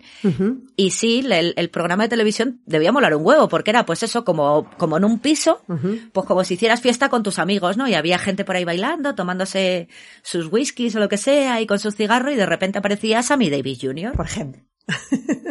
o Dean Martin, o sea, que era una cosa... Con caché. Sí, sí, sí. Y no, o sea, ese documental, joder, no me acuerdo cómo se llama, pero seguro que está en internet porque se te digo, lo, lo dieron en la 2 hace mil años y yo me quedé prendada en plan de, "Joder, pues Playboy mola. O sea, yo sabía lo de que había, había publicado, pues eso, mucha gente, relatos cortos y tal, que luego gente que. Sí, sí, Que es que son la gente muy potente. Gorbidal escribió también, sí, sí, era, Por es eso, verdad, tenía, y aparte también fue en cierto modo a su manera, ¿no? Esto se podría poner muchas comillas, pero bueno, también fue un impulso para una cierta revolución sexual, ¿no? Y para una serie de cosas que en su momento también eran como muy rompedoras, Claro. ¿No? Ujú. Sí. Claro, claro. Entonces el tío tuvo una visión cojonuda, porque Mm. es eso. Esta, esta revista se vendía en los kioscos, como quien dice, generalistas. No era como cuando sí. Bet- Betty Page posaba y tenías tus revistitas fetichistas, que era una cosa ahí como Escondida, prohibida, que tenías sí. que ir a la, a la trastienda, que te la vendieran y tal. Esto era como, uy, una tía, va a salir una tía en tetas aquí en medio de la revista, pero Mm. es que tengo entrevistas cojonudas, tengo relatos también buenísimos Claro. y luego encima tengo esto, el programa de televisión que es como súper, súper cool, ¿no? Sí, sí, como, sí. No sé. Sí, sí, es ese, tengo que buscar ese documental porque ese está muy bien, la verdad. Ah, pues ahora tengo toda la curiosidad, yo también, ¿eh? Sí, sí. Pues lo Mm. buscamos también y lo, lo pondremos, ¿eh? Lo me buscamos. te- lo dieron en la 2, una cosa de estas de la noche temática o grandes documentales, alguna de estas. Te lo busco. Bueno, sigue, por- perdón, que me he ido ahí con, con Hugh Hefner. Entonces, bueno, entendemos que Hugh Hefner, por un lado, estaba triste, no solamente porque tenía una vinculación personal con ella, sino profesional también. O sea, mm, vamos a ser un poco cínicas. Realmente habían hecho una apuesta muy importante y muy potente. Sí, y tenías una era conejita otra Playboy gallina, ¿no? Que estaba dando el salto al cine comercial, que no estaba haciendo galaxina ni subproductos B eróticos, estaba mm, haciendo una película di- dirigida por un director nominado a un Oscar. O sea, ahí tenía mm, también material. Y que estuvo mucho cinismo porque, claro, luego también se le acusó a Peter Bogdanovich de haber usado un poco a Dorothy también, ¿no? De haberla manipulado, de haberse encaprichado de ella, un poco como le había pasado lo mismo con Civil, ¿no? De tú, pues rubia que ves, rubia de la que te encaprichas, dejaste a tu mujer por esta, ahora estás con esta otra, ¿qué hubiera pasado después? Como que le reprocharon un poco el ir de pseudo viudo afligido, ¿no? Y de que empezase esta Sí. campaña de acoso y derribo contra Playboy. Y es interesante porque hay un artículo que se publicó en el Village Voice que ganó el Pulitzer, que está muy bien, que se llama Death of a Playmate, y donde hablan de todo esto. Y claro, es- está escrito poco tiempo después de la muerte de Dorothy. Y entonces ahí es un poco como que dice que el- el- fue una especie como de triángulo fatal, ¿no? Entre Paul Snyder, Hugh Hefner y Peter Bogdanovich, que Dorothy se vio un poco atrapada entre los tres y que cada uno a su manera contribuyeron Tiraban un poco, ella. exacto, Mm. ¿no? Cada una siguiendo sus intereses. Y ahí es bastante crítica la, la periodista también con, con Peter Bogdanovich, ¿no? Claro, esto, la, la verdad de la relación de ellos dos, pues solamente la sabían ellos. Él siempre ha defendido todo este tiempo que realmente él la estaba enamoradísimo de ella y que fue todo esto terrible, pero hay que decir que tiempo después, porque él siguió manteniendo el contacto con la familia de ella, ayudándolas, eh, ayudándoles económicamente y todo esto. Eh, claro, eh, ¿qué ocurre? Que tiempo después, cuando la hermana pequeña de Dorothy cumplió 20 años, se casó con ella. Entonces, esto es un detalle un poco, chica, ¿qué quieres que te diga? Mm, A mí me parece un poquito siniestro. Ostras. Sí. Él tenía 49 y ella 20, en 1988. O sea, esperó, entre comillas, A que fuese mayor de edad, claro. sí, para casarse con ella. Claro, la gente se ¿Se escandalizaba. parecían? Estaba pensándolo ahora no, mismo, vea. No, eh, Dorothy era muchísimo más guapa, mucho más guapa. Esta Pero no chica había era ningún normalita. rasgo, rasgo... Tenía una cierta semejanza, pero es que Dorothy era una muñeca, eh, Dorothy era una cosa impresionante. Mm, Una cosa. Qué asco. Mm, sí. A ver, claro, yo te iba a decir lo del tema del viudo y tal. Hombre, pues estuvieron juntos muy poquito tiempo, entonces todavía estás en la nube rosa. Claro. Quieras que a lo mejor luego, pues si hubiesen seguido juntos, se hubiesen casado y a los cinco años, a lo mejor se hubiesen divorciado y tirándose los, trastos, a la cabeza. Exacto. Nunca lo vamos a saber. A lo mejor era la mujer de su vida y seguirían casados hasta hoy. Claro. No lo sé.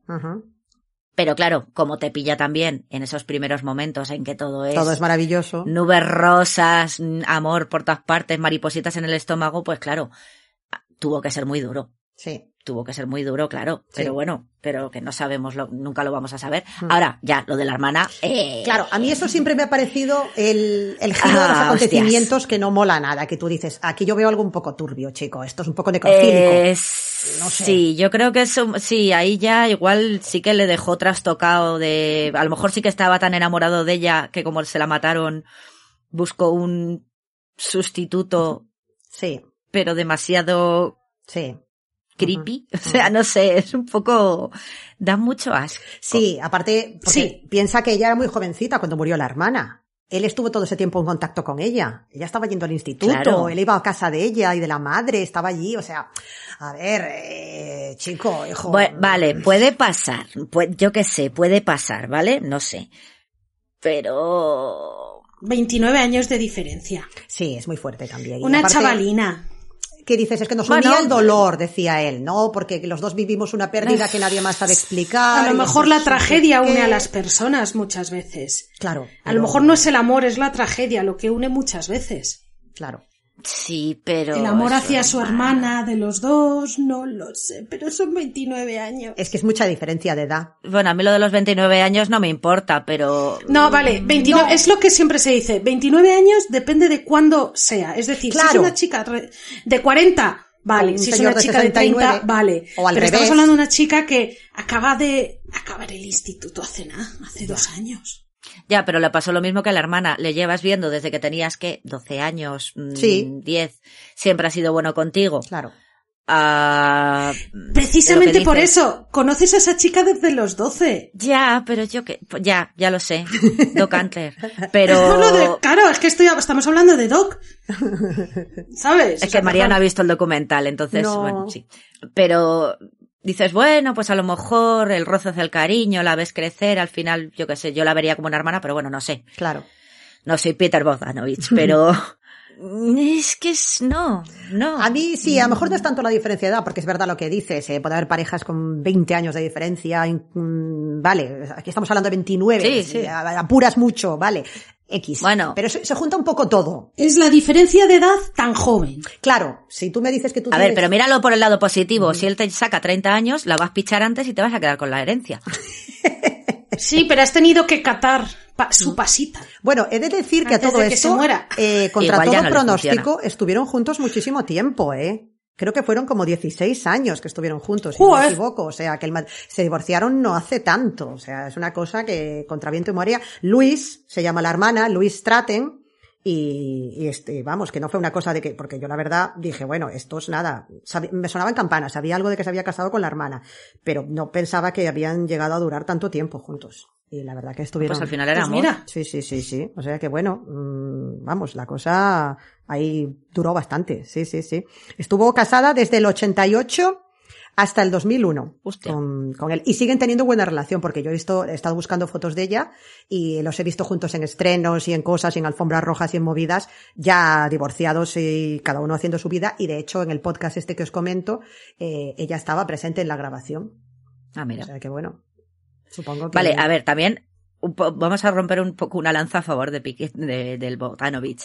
Eh, vale, sí, eh, tú eres un poco rarito porque te casas con la hermana de tu novia no- muerta, pero a ella no le pusieron una pistola en la cabeza. También es verdad. Y tenía 20 años. Ella también se casó con él, Sí, ¿eh? Ya era mayor de edad también, es verdad. Que es lo que dices, que la has estado viendo desde que era 12 años, pero tú también has estado viendo a un señor Sí. de 30 y muchos 40. Ya, pero a ver, Has esto es lo que creo que hemos hablado durante muchos programas. No es lo mismo la manipula, o sea, estamos hablando Claro, de es una que- niña.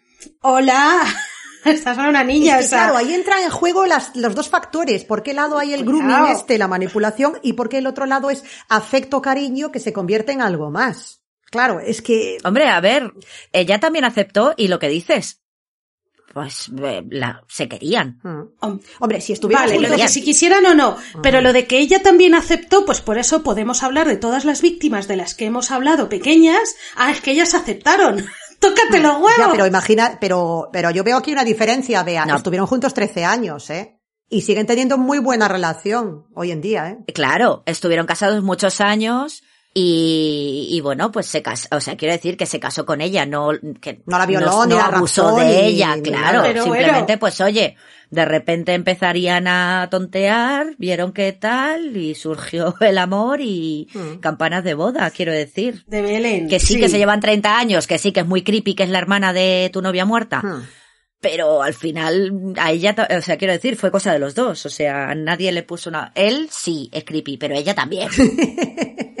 A ver. que era el novio de tu hermana muerta. Yo no me imagino casándome con mi excuñado, o sea, pero bueno, claro, ¿Qué es eso? que, no sé, esto, a lo mejor tienes que vivirlo para saberlo, no sé, no sé, no sé, es muy raro. ¿Y qué es eso? No sé. Pero bueno, oye, Es, es Cosas. interesante. Sí, no sé qué, qué opinaréis, esto lo podemos dejar también para los comentarios, a ver qué os parece este giro final de los acontecimientos. Pero bueno, el caso chan. es que al final yo creo que Dorothy, fíjate, a lo mejor estoy aventurando aquí. Coincido con lo de Gemma, yo creo que igual el matrimonio con Peter no hubiese durado, porque yo creo que ella era muy joven y quería volar. Ya, sí. Y estaba abriéndosele más. todo un mundo. Claro, pero creo que hubiese llegado a hacer cosas interesantes como actriz, ¿eh? Sí, hombre, yo solamente la he visto, Mm, yo no he visto sí. Galaxina, ya me diréis. pero en esta, la verdad que está, hombre, se- a ver, es un papel hecho para ella, a su medida, pero está divina, está fantástica, es, tiene una fotogenia, es guapa, es divertida, Ujú. simpática, es, lo tenía todo. ¿no? tengo ganas de verla. Está muy graciosa. Pues mira, ¿Galaxina o la otra? Las dos. Las dos. Galaxi- Galaxina más.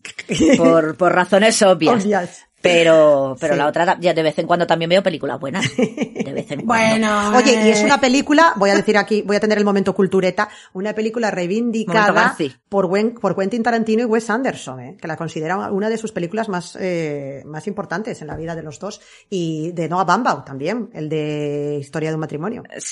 Sí. Sí. Vale, Wes Anderson o el Noah Baumbach, vale, pero Quentin Tarantino Sí, es sí, lo mío. pues ¿eh? fíjate, ¿eh?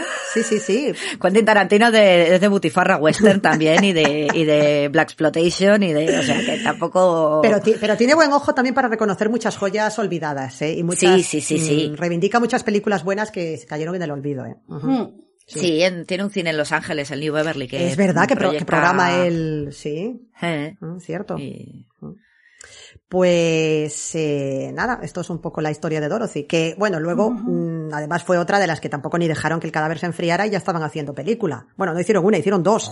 Hay una que no he querido ver, he visto cositas así en, en YouTube, que es una TV movie con Jamie Lee Curtis, Oh. Ah, que dices tú, hola, casting. Uh. que no me- vamos, es que a mí, yo no la veo, no la veo. Los, los trocitos que he visto en YouTube, mm, no la veo para nada. Y luego en el 83 hizo Bob Fosse, el, el director de Cabaret y de All That Sí. Jazz, que fue su última película, hizo Star 80. Que, a ver, le dieron palos por todas partes cuando se estrenó, porque, hombre, la verdad es que no es una película así también un poquito ochentera. La verdad que está un poquito impregnada del, del aceitosillo cutrongo este que decimos, ¿no? eh, los 80 fueron muy duros. Fueron muy duros. Pero Eric Roberts. Pero son mis favoritos. Eric Roberts haciendo de Paul Snyder es que da miedo. Yo os lo juro que lo conocía ya en su última etapa, cuando ya fue un poco recuperado el hermano de Julia Roberts, jiji, jaja, Sí. hago cameos en vídeos y me autoparodio. Bueno, es que aquí está tremendo como Paul Snyder. Es que es Pero brutal. si era el, el, él se hizo famoso antes que ella, lo que pasa que ella pegó el bombazo y él se quedó para... quedó para-. Pero esto fue su papelón. Sí. Estuvo nominado a los Globos de Oro, consiguió varios premios de interpretación. Es que está espectacular de, de, de grimoso y de asqueroso. O sea, lo borda, lo borda, hasta físicamente y todo. Es una pasada. Está muy, muy bien. Ya he encontrado la peli de Jamie Lee. Vale. Sí. A mí la eh, Mariel Hemingway haciendo de Dorothy no me la creo porque Dorothy tenía algo como inocente, ¿sabes? Algo mágico, no sé cómo decirlo, como muy etéreo, ¿no? Y yo Mm. en Mariel Hemingway no lo veo. No lo veo. Las cejas, son las cejas. Seguramente. Perdón. y bueno, pues nada, entonces recomendaciones, decir que de las de Dorothy Stratton, pues eso, está eh, las dos pelis, bueno, la TV movie esta de que ha encontrado Bea, de, de J.B. Lee Carty, Star 80, que yo la he estado viendo, y hay sitios que parece que estuvo en film y que estuvo en movie, ahora mismo creo que no se puede encontrar. Ahora mismo, a día de hoy, creo que no está en ninguna plataforma. Pero como es de estas que aparecen y desaparecen como el Guadiana, pues seguro que se puede encontrar. Vamos, yo la encontré. En filming está, sí, lo que dices, aparecen y desaparecen. De repente está, de repente Mm. no está. Te la quitan un mes y luego vuelve. Sí, entonces bueno, eh, y si no un poco pues buscando entre comillas, que fue como la encontré yo, pues se puede encontrar. No, dejémoslo ahí. Ya, ya. Pero tenía- ¿De dónde te crees que vamos a sacar Galaxia? Sí. Directamente ya, ¿no? Y bueno, pues eso. eh, luego está el podcast. Filmin ha este- de decir que tiene mucha basura también, ¿eh? Sí. Filmin tiene mucha cosa serie B, serie Z, Mm. pero también hay otras que... Mm. ¿No tenían el conquistador de Mongolia también allí? Sí, sí. De la que digo. hablamos en uno de nuestros primeros programas, sí, sí. Y luego, pues bueno, está el, el artículo que yo sepa no está traducido, pero bueno, ponemos el enlace igual por si a alguien le interesa, es muy bueno, es un, artículo que ganó un Pulitzer. Y luego está el podcast, el episodio de, de Peter Bogdanovich, que la verdad que tú lo escuchas y te, te pone un nudo en la garganta en momentos, ¿eh? O sea, sigue hablando de ella, pues 40 años después, es lo que dice Gema, yo creo que se rompió en un momento tan alto, Idílico, tan sí. idílico, ¿verdad? Que se le quedó ahí cristalizada a esta mujer para siempre en el recuerdo, ¿no? Y, y bueno, Dale, pero ahora da un poco de grima. él. Porque estás hablando de ella, de ay, Ah, qué bonito, cómo la quise, na, na, na, y luego me casé con su hermana. Sí, es verdad que una vez que sabes la, la segunda parte de la historia, el giro, el, el, el, el plot twist, ya te lo ves de otra manera, sí es verdad. Ya sí, sí, sí. Bueno, y, bueno. y Bea, Matrimonio feliz, oye. y Gema también, agarraos los machos porque hay una TV movie también de Jane Mansfield. Y si os digo el casting, os vais a caer para atrás. Por favor, por favor. Está centrada sobre todo en la época con el Hargitay. Ella es Lonnie Anderson y él es Arnold Schwarzenegger. Ya lo estoy buscando. Pues no me parece mal, porque viendo al Hargitay, el chuache en sus horas Álgidas. jóvenes, sí. pues sí que, claro, claro. Claro. Mister Universo, Sí. claro. Sí, es totalmente robótico y automática. La... Yo también he visto trozos en YouTube. A ver, de mi dedicación al podcast es, es muy grande, pero no llega a esos niveles. Ya, eso me parecía un poco tortura mental. Esa la vamos a, Claro. esa es a, a posteriori, pero la vamos a ver. Y, hombre, pues Sí, sí, ella está un poco impostada, porque lo, lo que decimos, Jim Mansfield era un, era un, era una, una invención en sí misma, ¿no? Y él está robótico en su línea Terminator. Pues es, Como que, es es él, que es el vamos. chuache. Es que es el chuache. Sí. Y luego, bueno, pues hay un libro, que lo tengo aquí, aunque no lo vean nuestros oyentes, os lo enseño, que ya está muy bien. Es una preciosidad Una la preciosidad portada. muy bonita. Eh, afectuosamente Jane Mansfield, affectionately Jane Mansfield, que es muy bonito porque tiene no solo la biografía de ella, sino una especie como de perspectiva de las chicas que eran un poco su competición o las otras rubias que salieron en esa época, que si Mami Van Doren, que si Diana Dors, etcétera, ¿no? Un poco todo esto. Y luego pues repasa Mavi Andoren sigue viva y tiene el chocho, se rasca el chocho en la espalda. ¿Está estirada? Te iba a decir, hay un docu de ¿Está Jane estirada? que habla ella y dices, ostras, la madre, tío. Rubia más no poder, ahí está ella, con las tetas aquí arriba Sí, sí, también. sí, sí, sí. sí, sí, y bueno, sí, sí, sí, tremenda, sí, sí, tremenda. toda, toda estirada. Sí. Y mm, Creo que Bea encontró la película de Chuache, porque Sí, estaba ahí estaba como haciendo... como que le hacían los ojos chiribitas. Ya la tengo. ya la tienes. El equipo de investigación ya ha encontrado En la marcha. película. Sí, señor. Lo malo es que para encontrarla, a ver, es o comprarla o me temo que no está. En ninguna. No veo que esté en ninguna, pues, eh, Netflix, plataforma el de filming, estas, sí. no. Mm. A ver. Esas eh, cosas, esas cosas hay que, hay que cavar. Hay, hay que ir de contrabando. Sí, sí, Sí, sí. nosotros no apoyamos el de contrabando. ninguna forma, modo o manera, jamás. Pero para ver, Creo que en Amazon está, a Fnac también la tienen. Ah, bueno. Oye, pues mira, algún ahí Eh. fan, fan, fan o fetichista, pues oye. ¿Quién fue el iluminado que, que, que, que puso eso, que, que, que editó eso en DVD? Un aplauso para él. Bueno, bueno, Por pero me estoy viendo, me estoy viendo el tráiler. Bueno, bueno, Bueno, bueno, bueno, esto es tremendo. El tráiler, es- naturalmente, lo primero que estoy viendo es al Chuache Sí. sacando músculo. Por favor, Lo María, primero. los, los trailers al blog. Entre sí, sí, sí, sí, sí. estatuas egipcias. Sí, tremendo, tremendo. Qué maravilla. Quiero verla. Quiero, Sí, lo, sí, lo sí. necesito en mi vida. Yo las películas de, de Jane, la de The Girl Can Help It, una, una rubia en la cumbre, estas son muy antiguas, pues que es del 56. Yo esta realmente no sé muy bien dónde se podrá encontrar. Habría que hacer un poco ahí también de, de búsqueda, no sé. Y, y la otra que hizo, la que había sido inspirada en la película de, de Broadway, Mm. esta que es del 57, Will Success Spoil Rock Hunter, pues esta es comedia musical también, cincuentera. Hostia. Una mujer de cuidado, se tradujo aquí. Mm, lo mismo, habrá que esperar a que algún día a lo mejor la 2 o TCM o algún canal clásico por ahí la ponga, porque yo realmente verlas no recuerdo haberlas visto nunca, sinceramente. He visto trozos de ella. O sea, no, no sé si recordáis No. esta escena famosa, muy divertida, que ve ella toda neumática, contoneándose por la calle, y está él que está repartiendo las botellas de leche, y de repente salta el chorro de leche cuando pasa ella. o sea, sí, muy Sí. sutil todo. Sí, Eso te iba a decir, joder. Vamos, pues. Brocha gorda, ¿eh? sí, sí, sí, sí. A ver, en Filming hay un documental que se llama Mansfield 66-67. Ujú. Ahí, ahí habla mucho de todo lo de Anton LaVey. Ese está muy bien. Sí, ¿cómo, murió Jane Mansfield, la más famosa competidora de Marilyn Monroe, en un fortuito accidente de coche o fue toda una conspiración de la iglesia de Satán? Sí, ah, Toma ya. Eso está en Netflix. No lo he visto. En Filming, perdón. Pues vamos a poner todo esto. Aquí estamos haciendo una búsqueda aquí ahora mismo en real time que, vamos, se va a cagar la perra. Hmm. Y he encontrado el documental, esto es sobre todo para ti, María, eh, se llama Hugh Hefner, Playboy, activista y rebelde. Mm. ¿Vale? Eh, RTV, contenido no disponible, pero yo juraría que en algún momento lo vi en YouTube. Ah, vale. O sea que igual lo buscas en YouTube y está. Pero bueno, se llama eso. Hugh Hefner, a- eh, Playboy, activista y rebelde. Pues apuntadísimo, apuntadísimo, porque sí que me interesa mucho. Pues nada, chicuelas. Esta- ese está muy, muy interesante, la verdad. Muchas gracias por la mucho. búsqueda en tiempo real. Esto es una maravilla. Trabajamos, trabajo en equipo aquí.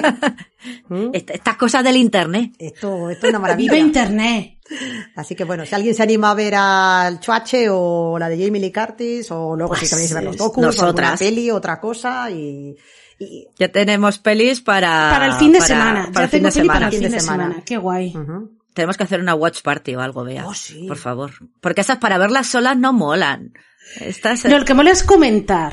Pues yo me uno vía Zoom o vía algo y lo voy comentando en diferido. Bueno, en diferido no, en directo con vosotras, pero En eh, diferido. Sí, sí, es que estas pelis son para comentar, para estar ahí, sí, sí, sí. a la distancia. Sí, porque es que si la ves sola... No tiene no, gracia. no Los es lo chistes a quién se los cuentas. Claro. Dices, ay, se me ha ocurrido un chiste buenísimo, pero es que nadie más está viendo la peli contigo. Mm. Los gatos. Nos y no se ríen. Y los gatos me miran mal porque les he despertado, porque soy una cabrona.